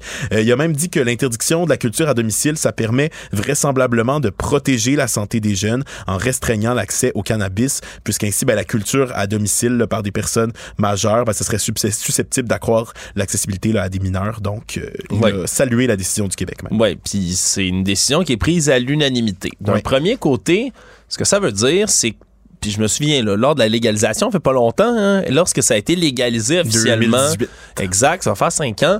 Quand ça a été légalisé officiellement, je me souviens, là, il y avait des gens ici qui, qui voulaient que ce soit légalisation totale, du moins qui n'y ait pas ces restrictions-là du gouvernement québécois, puis qui disaient, mon Dieu, ben là, le gouvernement de prude de François Legault qui veut nous empêcher de profiter complètement, les autres provinces peuvent, pourquoi nous autres, on pourrait pas faire... Puis là, T'as les juges de la Cour suprême, les neuf, de manière unanime, qui confirment que le gouvernement a raison dans sa démarche. Puis ça, je trouve que c'est intéressant comme approche parce qu'on a tellement, justement, traité de grand-mère, Ouais. frileux, le gouvernement caquiste là-dessus, qui au Aussi final... quand il a monté l'âge de 18 à 21 ans. Exactement, mais ils se sont fait pointer du doigt partout. Puis finalement, on finit par leur donner raison au plus haut tribunal, là, la plus haute instance du Canada vient de leur donner raison. Je trouve que c'est quand même pas rien. Puis en même temps, depuis ce temps-là, ben, on a eu le temps d'implanter la SQDC, on a eu le temps de voir aussi comment ça se passe, la légalisation. Euh, moi, je de mon point de vue, puis du, je trouve du point de vue d'observateur autour, ben, c'est loin d'être le Far West. On a pas mal établi là, la SQDC comme un distributeur qui est fiable, qui maintenant qui continue de se diversifier dans ses produits, puis surtout qui est un produit qui, je le dis, est identifié tu le sais ce que tu t'en vas chercher à la SQDC. C'est très contrôlé, puis il y a le nombre de grammes, bon, de, de, puis de pourcentage de THC, tout ça est très bien inscrit, puis on, nous avertit là, au moment de l'achat de ce qu'on achète. Oui, puis ils sont pas, on dit là, on dit au début, ils sont pas censés conseiller là, à la SQDC, là, ben, la vérité, là, pour être déjà allé dans une SQDC, car oui, je consomme du cannabis récréatif de temps en temps, ben, pour être déjà allé, ils te conseillent. tu leur demandes, ils vont te conseiller comme tu choisis ton vin à l'épicerie, puis c'est quoi? C'est une bonne chose. C'est une bonne chose parce que en tant que consommateur occasionnel, même tu as des gens, puis j'en connais de ces gens-là qui ont un certain âge, qui disent Ah, je fumais quand j'étais jeune, mais allez faire un tour à SQDC pour voir si c'est comme dans mon temps. Puis, un, non, ce n'est pas comme dans votre temps. Le cannabis est rendu vraiment plus fort que ce qu'il y avait sur les, dans les rues dans les années 80-90. Mais surtout que quand c'était coupé avec du tabac, ben là, évidemment, euh, il y a moins de, de, de, produits qui, qui, de, THC, par évidence. Absolument. Et là, ces gens-là, ces, ces jeunes désormais adultes qui fumaient quand étaient des ados, mais ils ont besoin de se faire conseiller, puis c'est important qu'ils le fassent, sinon ils vont choisir le premier produit qui va y aller, ils vont choisir un Indica 24% de THC, puis ils vont s'effoirer dans leur divan puis dire "Mon dieu, c'est donc terrible le cannabis, on veut jamais que les jeunes fument ça." Il y a, je pense, quand même, on a fait beaucoup de chemin depuis ce temps-là puis c'est pas d'avoir un plan de cannabis à la maison qui est pas contrôlé, que vous saurez pas c'est quoi la proportion de ce que vous allez prendre. C'est vraiment pas ça là, qui vient brimer les droits des consommateurs de cannabis au Québec, je crois. Donc cette décision-là de la Cour suprême vient quand même confirmer. Il y avait un flottement depuis ce temps-là. Mais là, ça vient confirmer. Le gouvernement est pas fou quand même de prendre certaines restrictions dans ce dossier-là. Triste histoire maintenant au palais de justice de Montréal ce matin.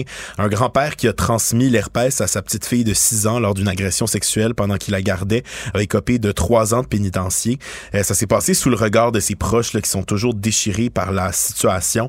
Euh, je vous cite ce que la mère de la victime et la fille de l'accusé a dit ce matin. Elle a dit Tu as volé mon père, ma vie, tu as brisé la confiance qu'on avait envers toi. Elle dit qu'elle est toujours déchirée entre sa vision d'un père qu'elle aime tant et du monstre qui a abusé de sa fille. Euh, son identité, évidemment, est protégée euh, par le tribunal. Puis elle n'a pas pu retenir ses larmes en parlant des conséquences de l'agression que son enfant a vécu il y a un an. L'accusé, qui était âgé donc de 65 ans à l'époque, gardait sa petite fille. Euh, il l'a agressée sexuellement. Il espérait que l'enfant garde le silence, mais dans les jours suivants, elle s'est plainte de douleur aux parties intimes. Elle avait même de la difficulté à s'asseoir et les parents l'ont amenée chez le médecin qui lui ont diagnostiqué l'herpès de type 1. Puis c'est comme ça qu'ils ont pu le retracer que le grand-père avait agressé sexuellement. J'ai confiance en la justice au Québec, puis j'imagine d'un point de vue juridique, c'est un jugement qui, tombe sous le sens, mais on dirait trois ans hmm. pour quelqu'un qui agresse, qui, viole une enfant. On, parle de pédophilie, on parle d'inceste, puis on parle en plus d'avoir transmis une maladie ah, je, sincèrement, c'est un cas, je pense, qui horripile absolument tout le monde. En plus, il y a un drame familial derrière tout ça. La femme le dit, là, c'est, son père. Elle perd son père dans cette histoire-là, là, qui se rend compte qu'il est un pédophile, qui est un agresseur, qui est un incestueux, puis qui a des regrets ou pas dans ce dossier-là. Pour moi, trois ans, on dirait que ça pourra jamais à être comparable surtout au qu'il risque, Surtout que la manière bon dont ça fonctionne dans notre système, il risque de sortir avant trois ans. Oui, puis je veux pas encore une fois remettre en doute la compétence là, des, des, gens qui ont travaillé en juridique autour de ce dossier-là. Je ne m'exprime que, que d'un point de vue là, purement instinctif, émotif sur ces dossiers-là. Euh, c'est une histoire affreuse, c'est une histoire horrible. Cet, cet enfant-là, là, cette petite fille-là, va vivre avec ces séquelles-là, pas trois ans, elle. Le restant de ses jours. Puis c'est arrivé jeune, elle va les porter longtemps, pendant des années. On l'espère qu'elle va s'en remettre, puis qu'elle va être capable de, de, passer au travers de cette épreuve-là. Mais là, on a une famille déchirée, une petite fille qui, qui, qui va vivre avec des affres, des sévices atroces, puis l'autre va passer trois ans dedans. Je trouve ça difficile à entendre. Ouais, puis je te mentionne en terminant que le procureur de la couronne a justement mentionné là, euh, que si le grand-père avait pas plaidé coupable, ben euh, il aurait demandé une sentence plus élevée je sais pas, Alexandre, si ça t'arrive de magasiner dans les friperies, mais euh, il y a une femme à Seattle qui a fait une drôle de découverte dans une friperie. Euh, donc, elle a trouvé dans une friperie vintage, elle parcourait les allées et elle a trouvé un petit vase gris avec un ruban bleu noué. Finalement, c'était une urne. OK, une urne funéraire? une urne funéraire. Elle l'ouvre et elle y a retrouvé des cendres. Donc, il, y avait, une urne funéraire une à la friperie? urne funéraire à la friperie avec des cendres. Là, euh, selon les commentaires qu'elle a eu sur TikTok, il semblerait s'agir de cendres d'un animal de compagnie. Donc, Au moins, chien guillemets, chat, ouais, euh, au moins, entre guillemets, là, ce serait pas bon, les, quelqu'un qui, qui a amené les cendres de grand-papa euh, à la friperie. Euh, mais bon, quand même, macabre découverte. Elle s'explique pas pourquoi, donc elle a acheté l'item. Euh, Ok, il y avait un prix sur l'item, là. oui, oui. Il était pas là par hasard, Non, non, non. Il avait erreur. été, ben, justement, là, bon, euh, euh, Fox News a demandé une réaction euh, à l'entreprise, le Goodwill, qui a dit, bon, qu'il s'agirait d'une erreur de la part des employés. Mais ceux-ci avaient quand même mis un prix, là, le- le- c'était dans les rayons. Elle, elle, elle a préféré l'acheter pour essayer de retrouver le propriétaire au lieu de le laisser dans le magasin puis risquer ben, que quelqu'un l'achète et fasse une niaiserie ou que ce soit acheté au vidange. Donc, elle l'a Est-ce qu'on sait combien ça coûtait? Euh, Les cendres de non, Fido, le non, chien, c'est combien pas, ça euh? C'est pas indiqué. Peut-être si on fait les recherches, on pourra le retrouver. Euh, mais bon, euh, la, la friperie l'a remboursé pour son achat. Donc, euh, et lui a également donné une carte cadeau de 50 dollars pour la remercier de sa bonne action. Euh, et euh, mon collègue ici me disait que ça arrive plus souvent qu'on pense des gens qui, euh, mettons, en- emménagent dans un appartement ou une maison et trouvent une urne avec des cendres dans un garde-robe. C'est des choses qui arrivent, là, même ici au Québec. Mais si Donc, il y a gardes- des gens qui, ben, qui laissent ça traîner. Mais si tu gardes les cendres de quelqu'un ou de- d'un animal que t'as que côtoyé, que t'as aimé, mon Dieu, mais si tu fais l'effort de garder l'urne, mais jette-la pas, oublie-la pas, abandonne. Qui, en tout cas, regarde, Mais moi, c'est je, peut-être je suis des- désemparé. Qui oublie une urne? Mais moi, ma, ma réflexion, c'est c'est peut-être euh, quelqu'un qui décède à son tour et qui lui avait une urne et là, les gens savent plus c'est à qui puis on ça se Ah, bon, mais là, oui, l'urne du propriétaire? L'urne, ouais, chez ça. Renaissance ici à Montréal, on va retrouver. Sur la rue Ah. Ontario, le gros Renaissance. Oh là là. Alors que le gouvernement Legault promet de revoir en profondeur euh, son programme de français au primaire et au secondaire, eh bien les profs de français, eux, euh, proposent d'enseigner une version simplifiée des participes passés plutôt que de marteler des règles figées depuis des siècles. Euh, les profs sont exaspérés là, face au temps qui sont consacrés aux exceptions. C'est ce qu'ils nous disent. On évalue qu'au secondaire, un élève va passer, là, ça c'est la presse qui nous rapporte ça, un élève va passer plus de 80 heures à apprendre des participes passés, alors donc un temps fou sur les exceptions, alors que les statistiques prouvent qu'elles moins de 8% des règles d'accord. Euh, T'en as parlé un peu plus tôt, Alex, avec Marie Jutra, qui est membre du conseil d'administration de l'Association québécoise des professeurs de français. On écoute. Les plus évidentes. Puis en fait, au-delà de ça, c'est aussi que c'est des règles qui sont empruntées d'une autre langue qui est pas le français. Donc, on pourrait même se questionner sur la légitimité même d'avoir des règles comme celle-là en français. Euh, en français, il y a aucune, euh, il y a aucune règle qui, euh, il y a aucun accord en fait qui se réalise en fonction de l'emplacement d'un mot dans une phrase. Euh, le parti passé, c'est la seule règle qui fait appel au positionnement des mots. Euh, donc, C'est vrai, puis ça, ça, c'est- Ouais, puis euh, elle m'apprenait entre autres que ça c'est dérivé de l'italien. Hein. C'est Ouais. même pas, ça a même pas de racine française comme ça de jouer, euh, de jouer à Tetris là, avec les mots dans ta phrase là, pour savoir comment ça s'accorde. Toi non plus, euh, Julien, on n'est pas très très vieux. On a vécu nos cours de, de français quand même. Là, il y a- Ouais. il y a pas si, longtemps que ça. Moi, je t'avoue que ça a toujours été une règle qui m'horripilait le plus au point de le moderniser. Donc, ça tombe sur le sens quand même. Ouais, puis c'est ça justement ce que je disais aux collègues. Tu sais, moi, je pense j'écris bien dans la vie en général. J'ai toujours eu des bonnes notes en français. Puis là, bon, je suis journaliste, j'écris des textes. Mais l'affaire qui me mélange encore à mon âge, c'est les participes passés. C'est vraiment la seule affaire que des fois, je pense j'en laisse un ou deux tomber. Ouais, donc si le gouvernement Legault veut pas qu'il y ait des gens comme euh, Julien et moi qui soyons tout perdus avec les participes passés, mais ils ont intérêt à les changer assez rapidement. Je te parle d'une histoire qui fait beaucoup jaser en Mauricie. Euh, une aînée euh, qui habite dans une résidence pour aînés serait aux prises avec des punaises de lit depuis plus de deux mois. Elle est rendue complètement couverte d'une dizaine de plaies. Euh, C'est une bénéficiaire d'une ressource intermédiaire pour personnes en perte d'autonomie à Trois-Rivières et rien ne bouge du côté du CIUS. C'est ce que déplore sa fille. Elle dit même que des plaies ont commencé à être infectées. Elle juge la situation inacceptable. Donc sa fille, elle s'appelle France Lefebvre. Elle s'est confiée à nos collègues de TVA Nouvelles. On écoute. Elle a des plaies qui ont commencé à être infectées. Dans- sur les photos, on les voit. Là. Je peux même plus la prendre, la serrer dans mes bras. Elle peut en avoir sur elle. C'est inacceptable. C'est, je, je comprends pas, vraiment pas, comment se fait que c'est aussi long. Ça a l'air qu'elle est dans les, des trois pires chambres. Madame Lefebvre Ouais, c'est, ouais. c'est, c'est dur à entendre, sincèrement. Puis on, on se pose la question, je veux dire, moi, demain matin, j'apprends qu'il y a des punaises de lit chez moi. Puis on le sait, on a une collègue ici à Cube Radio qui a été aux prises là, récemment avec des problèmes affreux là, de, liés à des punaises de lit. Mais t'attends pas deux mois, là. Tu dis pas, je vais rester, euh, je vais rester, j'attends que ça se règle, t'appelles les exterminateurs. Non, tu Ouais. prends des moyens immédiats pour te déplacer, pour sortir de cette situation-là, pour aller vivre ailleurs, pour décon- décontaminer tout ce que tu possèdes. Que ça, ça traîne une semaine, deux, deux semaines, je veux bien. Deux mois, mais, mais comment ça se fait qu'en deux mois, ça n'avait pas été fait? Puis non plus, Julien, de ce que je comprends de cette histoire-là, on n'a même pas tenté de soigner les plaies que madame Non. a. Non, et sa, sa, sa mère dit qu'elle a su aucune médication ou traitement pour ses plaies. Bon, le CIUS se défend en disant avoir envoyé des exterminateurs à deux reprises, puis que bon, la chambre de la mère de Madame Lefebvre serait une des pires. Mais quand même, là, comme tu dis, en deux mois, je veux bien qu'ils l'ont envoyé deux fois, mais si ça fonctionne pas, renvoyez, retournez-les les exterminateurs une autre fois de plus, puis jusqu'à temps qu'il n'y en ait plus de, de punaises. Ouais, puis surtout, euh, prenez soin de madame. Elle a des plaies sur elle. Prenez-en soin. Elle a un problème de santé. Je peux pas croire qu'on la laisse comme ça là, dans cette situation-là. Le Canadien de Montréal a fait le bilan de sa saison euh, aujourd'hui et moi je suis vraiment pas un grand connaisseur de hockey donc pour l'analyse je laisse ça à Ray Lalonde, ancien vice-président marketing des Canadiens qui était au micro de Benoît Dutrisac plus tôt aujourd'hui. ça long. J'ai, euh, je suis un peu euh, coup-ci, coup-ça versus les Canadiens, dans le sens que j'apprécie les espoirs, les prospects. Il y a de la qualité. Ce sont des jeunes talents qui ont besoin de développement.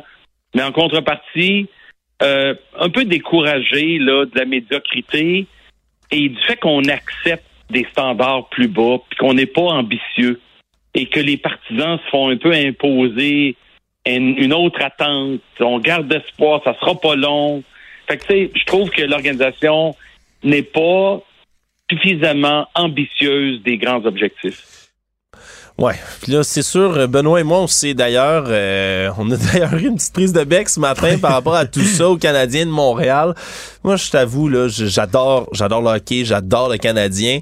Je suis tanné, moi aussi. Hein. J'ai Ouais. jamais vu une Coupe Stanley de mon vivant. Hein. Je- Oui, je, je suis jeune. Je n'ai jamais vu de Coupe Stanley à Montréal. Ma chaise pliante est dans le fond de mon garde-robe pour la parade de la Coupe. Je l'attends plus que Noël.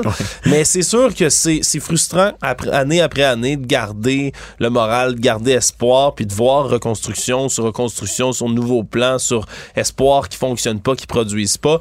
Je dois t'avouer que c'est sûr, c'est une saison, encore une fois, même si on savait que ça allait, ça allait pas bien aller du côté du Canadien, c'est sûr que ça reste décevant, mais moi, tu vois, je suis un éternel optimiste quand il s'agit du Canadien de Montréal. 8,5% de chance d'avoir Connor Bedard à la loterie. Moi, ça, je le prends, puis je prie. On s'accroche à ce qu'on peut. Économie. La grosse nouvelle économique du jour, c'est la fermeture euh, d'une usine là, à Vallée-Jonction par euh, Olimel. 994 personnes qui vont euh, perdre leur leur emploi et ça s'ajoute à la perte de 170 emplois là, après des fermetures à Blainville et à Laval. Donc c'est 911 syndiqués et 83 cadres qui vont perdre leur gagne-pain. L'annonce a été faite là, par le PDG qui avait convoqué les médias. Donc le déclin de la main-d'œuvre dans la région et l'état des installations qui auraient eu besoin de près de 40 millions de dollars là, pour être rénovés ont poussé Olimel à faire ce choix. On se rappelle qu'en 2021, les syndiqués de Vallée-Jonction avaient obtenu des hausses de salaire de 26,4% Le monde. À l'international, nouvelle qui vient tout juste de tomber, la Cour suprême américaine préserve temporairement l'accès à la pilule abortive. C'est une décision qui a été rendue il y a quelques minutes par le juge Samuel Alito. Euh, donc, euh, il préserve temporairement donc l'accès jusqu'à mercredi prochain. Ce faisant, le magistrat donc il donne du temps à la Cour pour se pencher sur les démarches de l'administration Biden, qui lui euh, veut contester une interdiction qui est réclamée par des groupes anti-avortement. Donc, c'est une décision qui a été prise là, de toute urgence, mais ça vaut seulement jusqu'à mercredi minuit. Donc, c'est seulement pour permettre aux partis de présenter leurs arguments. Euh, on se rappelle que le plus haut tribunal, en ce moment, est formé de six juges conservateurs contre trois progressistes. Là, les pilules d'avortement, tu sais, on comprend, c'est presque euh, au niveau de la pilule du lendemain. Là, de vouloir limiter ça aux États-Unis, on le sait, je trouve ça extrêmement triste. là, déjà qu'on soit revenu sur le droit à l'avortement avec Roe versus Wade qui est renversé, déjà qu'il y a des tendances conservatrices inquiétantes à la Cour suprême des États-Unis. Là, on voit au moins qu'ils vont le maintenir comme ça. Mais pendant combien de temps? Puis combien de femmes vont être coincées avec ces problèmes-là par la suite dans bon nombre d'États aux États-Unis, alors que ça se referme, ça se referme, ça se referme, comme un piège sur certaines femmes qui auront bientôt plus une seule option, à part d'aller essayer de se faire avorter clandestinement, parce qu'on l'a souvent dit, là, on peut jamais interdire l'avortement, juste les avortements qui sont sécuritaires. Petite nouvelle euh, insolite en terminant, c'est vendredi, il fait beau et euh, l'artiste Sam Smith serait satanique selon l'église de Satan. Euh, l'artiste qui a suscité des vives réactions chez les internautes après qu'une vidéo de sa performance, bon, qualifiée de satanique, a été rendue virale.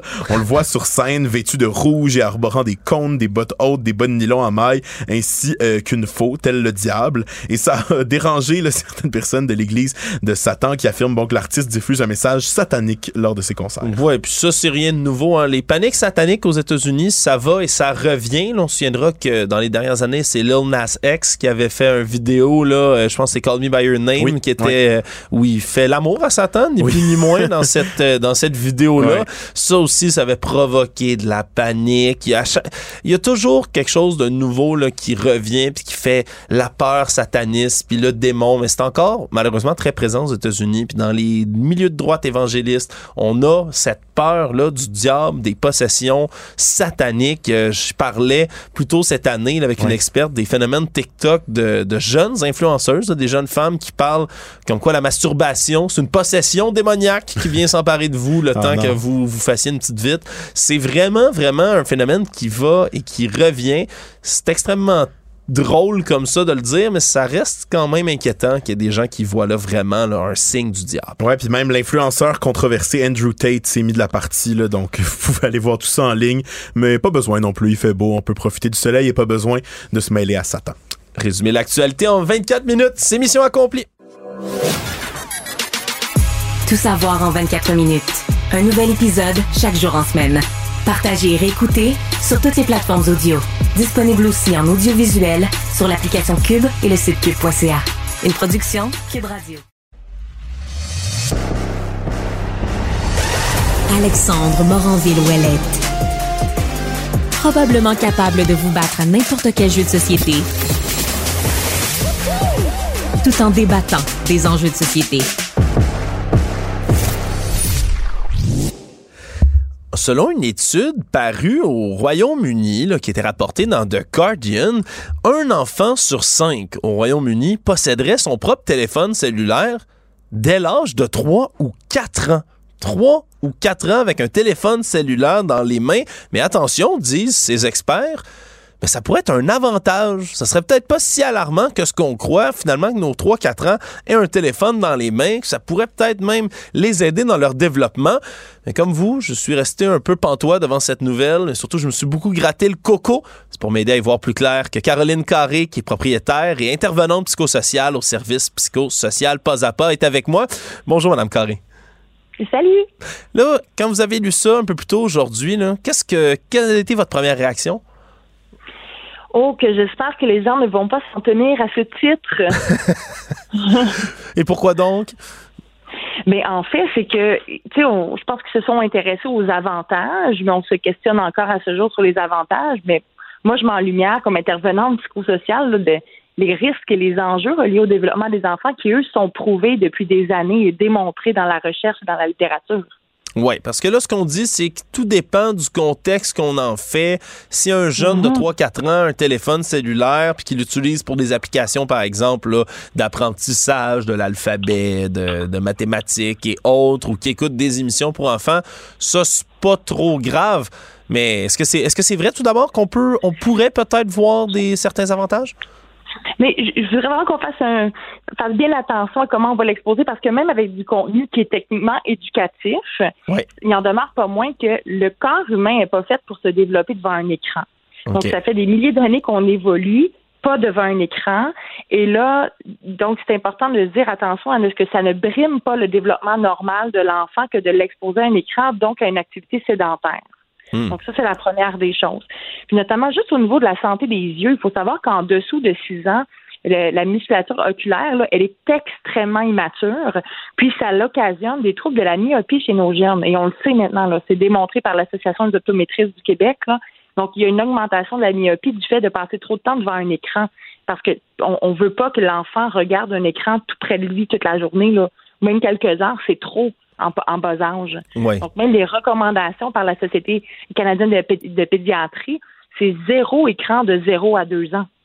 Oui, là, puis 3-4 ans, un téléphone cellulaire, c'est pas bien mieux. C'est ça. Donc, la recommandation pour du 3-4 ans, c'est une heure et moins par jour et l'écran le plus loin possible. Après ça, dans les faits, les enfants vont l'utiliser, même si on dit les recommandations, c'est ça. On sait que nos jeunes les utilisent, les écrans. Donc, faisons juste attention à qu'est-ce qu'on en fait? C'est sûr que le, contenu éducatif, c'est préférable. Mais pour autant, ça remplacera jamais des jeux traditionnels. C'est important que l'enfant de cet âge-là, qui est en train de développer sa motricité fine, sa motricité globale, il faut pas qu'il apprenne, par exemple, à découper sur une tablette avant d'avoir maîtrisé le ciseau. Hmm. Parce que quand il va l'apprendre, ça va venir interférer, puis ça rend aux jeunes à la maternelle qui ont des difficultés de développement. Puis on le voit, là, ça c'est démontré, puis je travaille dans les écoles depuis des années. Là.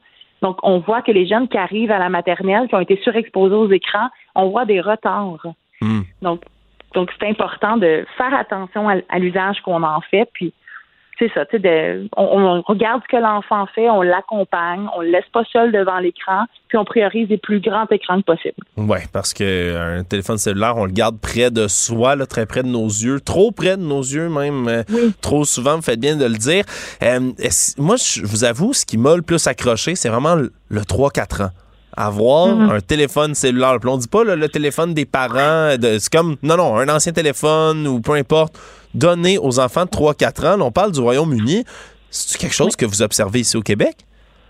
Euh, non, non, ça c'est pas quelque chose qu'on voit en clinique au Québec. Là, c'est, euh, on voit les jeunes euh, enfants qui ont accès au téléphone des parents. C'est 95% des enfants ont accès au téléphone, mais qui ont leur propre appareil cellulaire, là, ça tourne aux alentours du 11 ans, là, qui commencent à avoir leur appareil. Il y en a plus jeunes, mais ici, là, c'est pas fréquent du 3-4 ans qui ont leur téléphone. Mm. Mais je pense qu'on est de plus en plus sensibilisé au Québec là, aux, impacts euh, des, écrans du numérique chez nos enfants. Oui, on est de plus en plus sensibilisé, puis en même temps, euh, je, ne suis pas moi-même encore parent à ce jour, mais c'est une, je vous avoue, là, des, questions, des problématiques qui viennent beaucoup me, me hanter, c'est de savoir qu'est-ce, comment on peut encore, en 2023, alors qu'une omniprésence des écrans mhm. partout dans la vie de nos jeunes.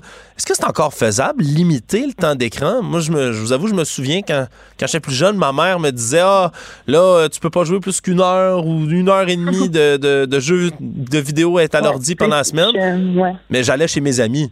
J'allais chez mes amis gamer à la place. Comment on fait pour réglementer ça maintenant?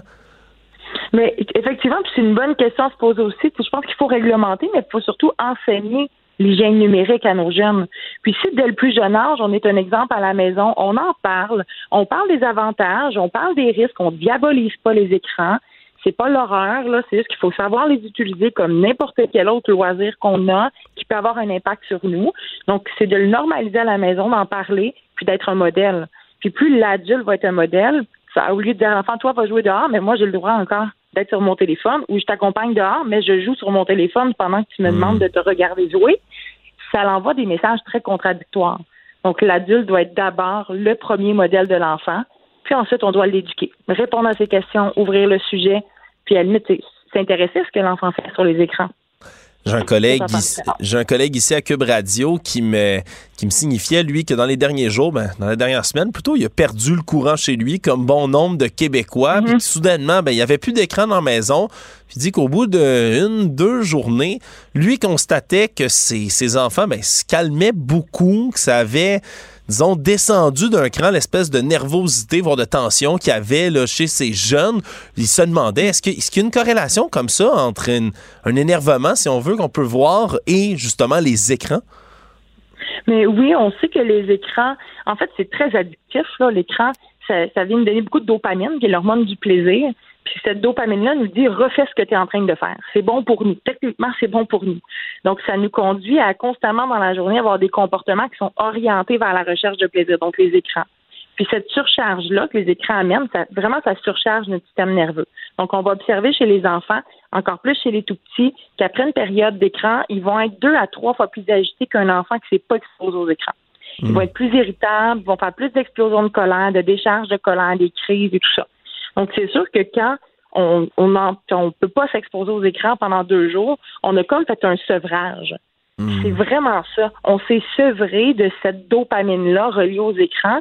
Donc, oui, le, système nerveux est moins surchargé. Donc, les enfants vont de redevenir plus calmes, puis ils vont être même plus créatifs, vont mieux tolérer l'ennui, parce que de toute façon, ils ne peuvent pas y recourir mais ça hmm. revient vite dès qu'on prend les écrans. Ouais, fait que là, je pense pas que la solution c'est d'avoir des pannes de courant plus fréquentes, mais peut-être ben ben peut-être des petites euh, des petites cures de sevrage là, numérique, là, une balade euh, en camping, en forêt, un week-end dans un chalet, pas de réseau, ça, ça peut venir faire du bien quand même, on s'entend? Oui, oui, puis c'est même recommandé dans les maisons d'avoir des moments sans écran. Ça peut être une heure ou deux par jour sans écran ou une journée en famille sans écran. On quitte, on s'en fait une activité, on n'apporte pas les appareils. Donc, oui, c'est recommandé de le faire, de s'habituer à avoir des moments où on n'est pas constamment scotché sur nos appareils. Caroline Carré, propriétaire, intervenante psychosociale au service psychosocial pas à pas. Merci beaucoup de nous avoir éclairés. Merci à toi. Bonne journée. Au revoir.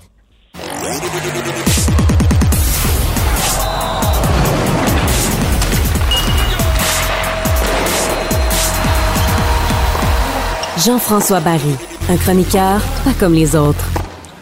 Est-ce que tu penses, Jean-François, que M. Hughes, M. Gorton, dans leur sommeil, ils voient tourner 8,5% en gros chiffres comme ça qui tournent 8,5% Parce que moi, c'est ça que je rêve, hein, ces temps-ci. les chances d'avoir les chances d'avoir Connor Bedard à la loterie. C'est pas trop de ça qu'on a parlé, par contre, hein, aujourd'hui dans le point de presse, euh, bilan de fin de saison. Mais on peut commencer par ça parce qu'il en a parlé. Évidemment, on lui a posé la question. On lui a même demandé est-ce que vous seriez prête à échanger un peu? On a comparé la, euh, à l'échange d'Eric Lindros. C'était peut-être un peu jeune, mais Eric Lindros qui avait refusé de venir avec les Nordiques. Et euh, finalement, les Flyers de Philadelphie ont offert euh, écoute, Peter Fosberg, Owen Nolan, il me semble qu'il y avait Owen Nolan. En tout cas, il y a un méchant paquet de joueurs. Et finalement, les deux équipes ont été gagnantes. Est-ce que le Canadien serait prêt, je sais pas, à m'offrir euh, euh, Chakai, euh, Suzuki, puis leur premier choix repêchage cette année, mettons, pour avoir Connor Bedard? on a demandé ça et on a un peu évité la question. On a dit, on a dit, on va tout faire pour améliorer l'équipe, mais je pense pas que le, Canadien va se déculoter. Ce que j'ai compris, c'est que cette année, puis tout le monde le dit, Connor Bedard, c'est un exceptionnel, mais c'est un draft avec, c'est un repêchage, pardon, avec beaucoup de profondeur et beaucoup de bons joueurs. De toute façon, hmm. Canadien est assuré top 7. Là. On ne peut pas reculer plus que deux. Donc, c'est sûr qu'on repêche dans les sept premiers. Et dans les sept premiers, ce que Kent Hughes a dit, on va avoir un excellent joueur de hockey. Fait que, à un moment donné, t'es-tu mieux de prendre quelqu'un qui est un petit peu en dessous de Connor Bedard, mais qui va se greffer à Caulfield, à Suzuki, à Slavkowski, puis tout ça, ou t'es mieux de, laisser aller la moitié de ton équipe pour avoir le, joueur de concession? Tu sais, c'est bien beau, mettons, avoir Connor McDavid, Ouais. Mais Connor McDavid, il n'y a pas de Coupe Stanley. Hein? Il n'y a pas de Coupe Stanley. Puis en plus, il y, a un autre, il y a deux autres joueurs de 100 points dans son équipe avec lui. Puis on n'est pas sûr qu'il va passer le premier tour des séries. Tu bien raison que c'est pas. C'est ce que j'ai compris. Je pense que pour eux, là, ça serait un peu comme moi quand je prends un 649. Je bâtis pas mon avenir là-dessus. mais si mon numéro sortait, ça serait de Moses de belles surprises. Ben, c'est un peu comme ça que je l'ai compris. ils savent qu'ils ont une chance. Euh, d'ailleurs, Jeff Gorton a été chanceux dans le temps avec euh, Lafrenière et Capo Caco. Il n'y avait pas le, c'est pas lui qui avait le plus de pourcentage et il a finalement eu de très bons choix au repêchage. Donc, c'est avancé. C'est comme si le Canadien, même si on n'a pas le premier, mettons que le Canadien finalement sort deuxième à la loterie, c'est quand même un beau bonus. Fait que oui, ils, rêvent, mais ils savent que sinon, il y a de très bons joueurs qui vont venir se greffer au noyau de jeunes actuels. Moi, écoute, il y a une question qui a été posée aujourd'hui, puis je on dirait que c'est une question qui traînait beaucoup dans les cercles d'amateurs du Canadien de Montréal. Ça, parlait de l'infirmerie. On a tellement eu de blessés. Puis si je ne m'abuse, on a même parlé qu'on va reconsidérer le travail des équipes de soignants. C'est comme la première fois qu'on aborde cette question-là. C'est quand même gros. Moi aussi, j'ai eu euh, cette impression-là, surtout que la question juste avant, c'était euh, concernant tout le personnel d'adjoint. on est content de Martin Saint-Louis, ça, ils l'ont dit, il n'y a pas de danger pour Martin Saint-Louis. Est-ce que les adjoints vont être de retour? Ils ont dit oui. Et là, la prochaine question, c'est est-ce que le, le, personnel médical, tout ce qui gravite alentour, va aussi rester le même? Là, on a senti que c'était loin d'être sûr. Ça ne veut pas dire que ça va bouger mais il va avoir des questions à poser. Il a dit euh, on va poser des questions, on va passer chaque cas, chaque blessure. Est-ce qu'on a fait le IRM quand c'était le temps? Est-ce on l'a euh, un peu encouragé à jouer blessé. C'est ce qu'on aurait dû le stopper avant, etc., etc. Donc, les questions vont être posées. D'ailleurs, on a appris là, que euh, Gallagher a joué blessé en début d'année, une blessure à une cheville. sais, on disait il avance plus, il avance plus, mais c'est ça, il y avait une blessure à une cheville. Euh, Monahan, même avant sa blessure à l'aine, puis tout ça, il jouait aussi blessé. Fait que tu sais, des fois, ça, ceci explique cela, là, ça explique des fois, tu fais, coudon, il est rendu bien pas vite. Mais c'est sûr que si tu joues, euh, déjà Gallagher, c'était pas une gazelle, si tu joues avec un pied endolori. Fait qu'on va poser des questions, euh, puis on verra qu'est-ce qui va arriver de, tout ça, parce que ça fait deux ans quand même que les Canadiens ont beaucoup de blessés. Par contre, il y a une affaire, moi, ils, ont, posé une question, puis ça, ça me fait rire de la part des journalistes qui ont dit euh, les amateurs aiment ça savoir où est-ce que les joueurs sont blessés, est-ce que vous pensez être plus transparent? Moi, je pense que c'est les journalistes qui veulent savoir où ben les joueurs sont blessés. Ben oui, Moi, pour vrai, là. Pour vrai, à partir du moment où tu me dis euh, lui, il est blessé pour deux semaines. Ouais, puis même là, haut du corps, c'est un beau petit bonus, mais sincèrement, je m'en fous. tant qu'il se remet, puis tant que ça va mieux, tu sais, euh, moi, je suis dans, la même équipe que toi là-dessus, mais c'est parce. Ça me ferait quand les, journalistes disent c'est les amateurs qui veulent savoir. ouais, sérieux, des discussions que j'ai avec mes amis, là, euh, que, que mettons, ou euh, Goulet, que ce soit au genou ou à une cheville ça change quoi? Il jouera pas pour deux semaines. Ouais. Ça change rien. Ça change rien pour moi. Ouais, puis là, dans... J'ai pas de scope à sortir, moi, là. Non. Puis là, dans la, dans la liste, justement, ben, il y a des gens qui sont blessés, qui ne rejoueront pas bientôt, mais il y en a qui sont blessés puis qui rejoueront peut-être jamais. on parle, entre autres, ben, de certains joueurs. Le cas de Paul Byron, il a pas joué de la saison, puis risque pas de revenir vraiment. Ben non, il jouera plus. Il jouera plus. La retraite n'est pas annoncée officiellement, mais il jouera plus. Il a même dit que il va probablement garder des séquelles toute sa vie.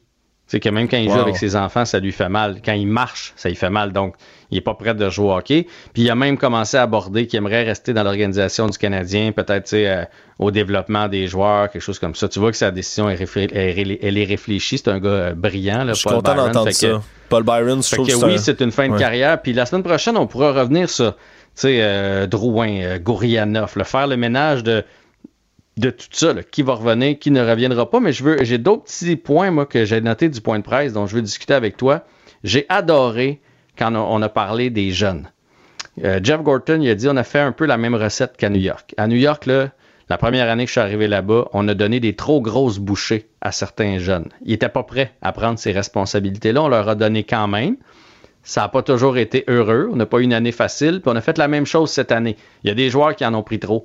Il y a des joueurs qu'on aurait été mieux de prendre un vétéran puis donner ce rôle-là à un vétéran. Mais le millage qu'on a donné à nos jeunes, même si des fois ça, a coûté des matchs, ça va payer plus tard. Fait tu sais, des fois, te souviens-tu du match où on avait cinq recrues à la défense sur six? Ça avait aucun quand tu y penses, là, il aurait pu aller chercher un joueur autonome quelque part, un, un joueur au balotage au lieu de jouer. Non, non. Let's go les jeunes. De toute façon, cette année-là, elle est perdue. Fait que moi, j'aime entendre quelque chose comme ça.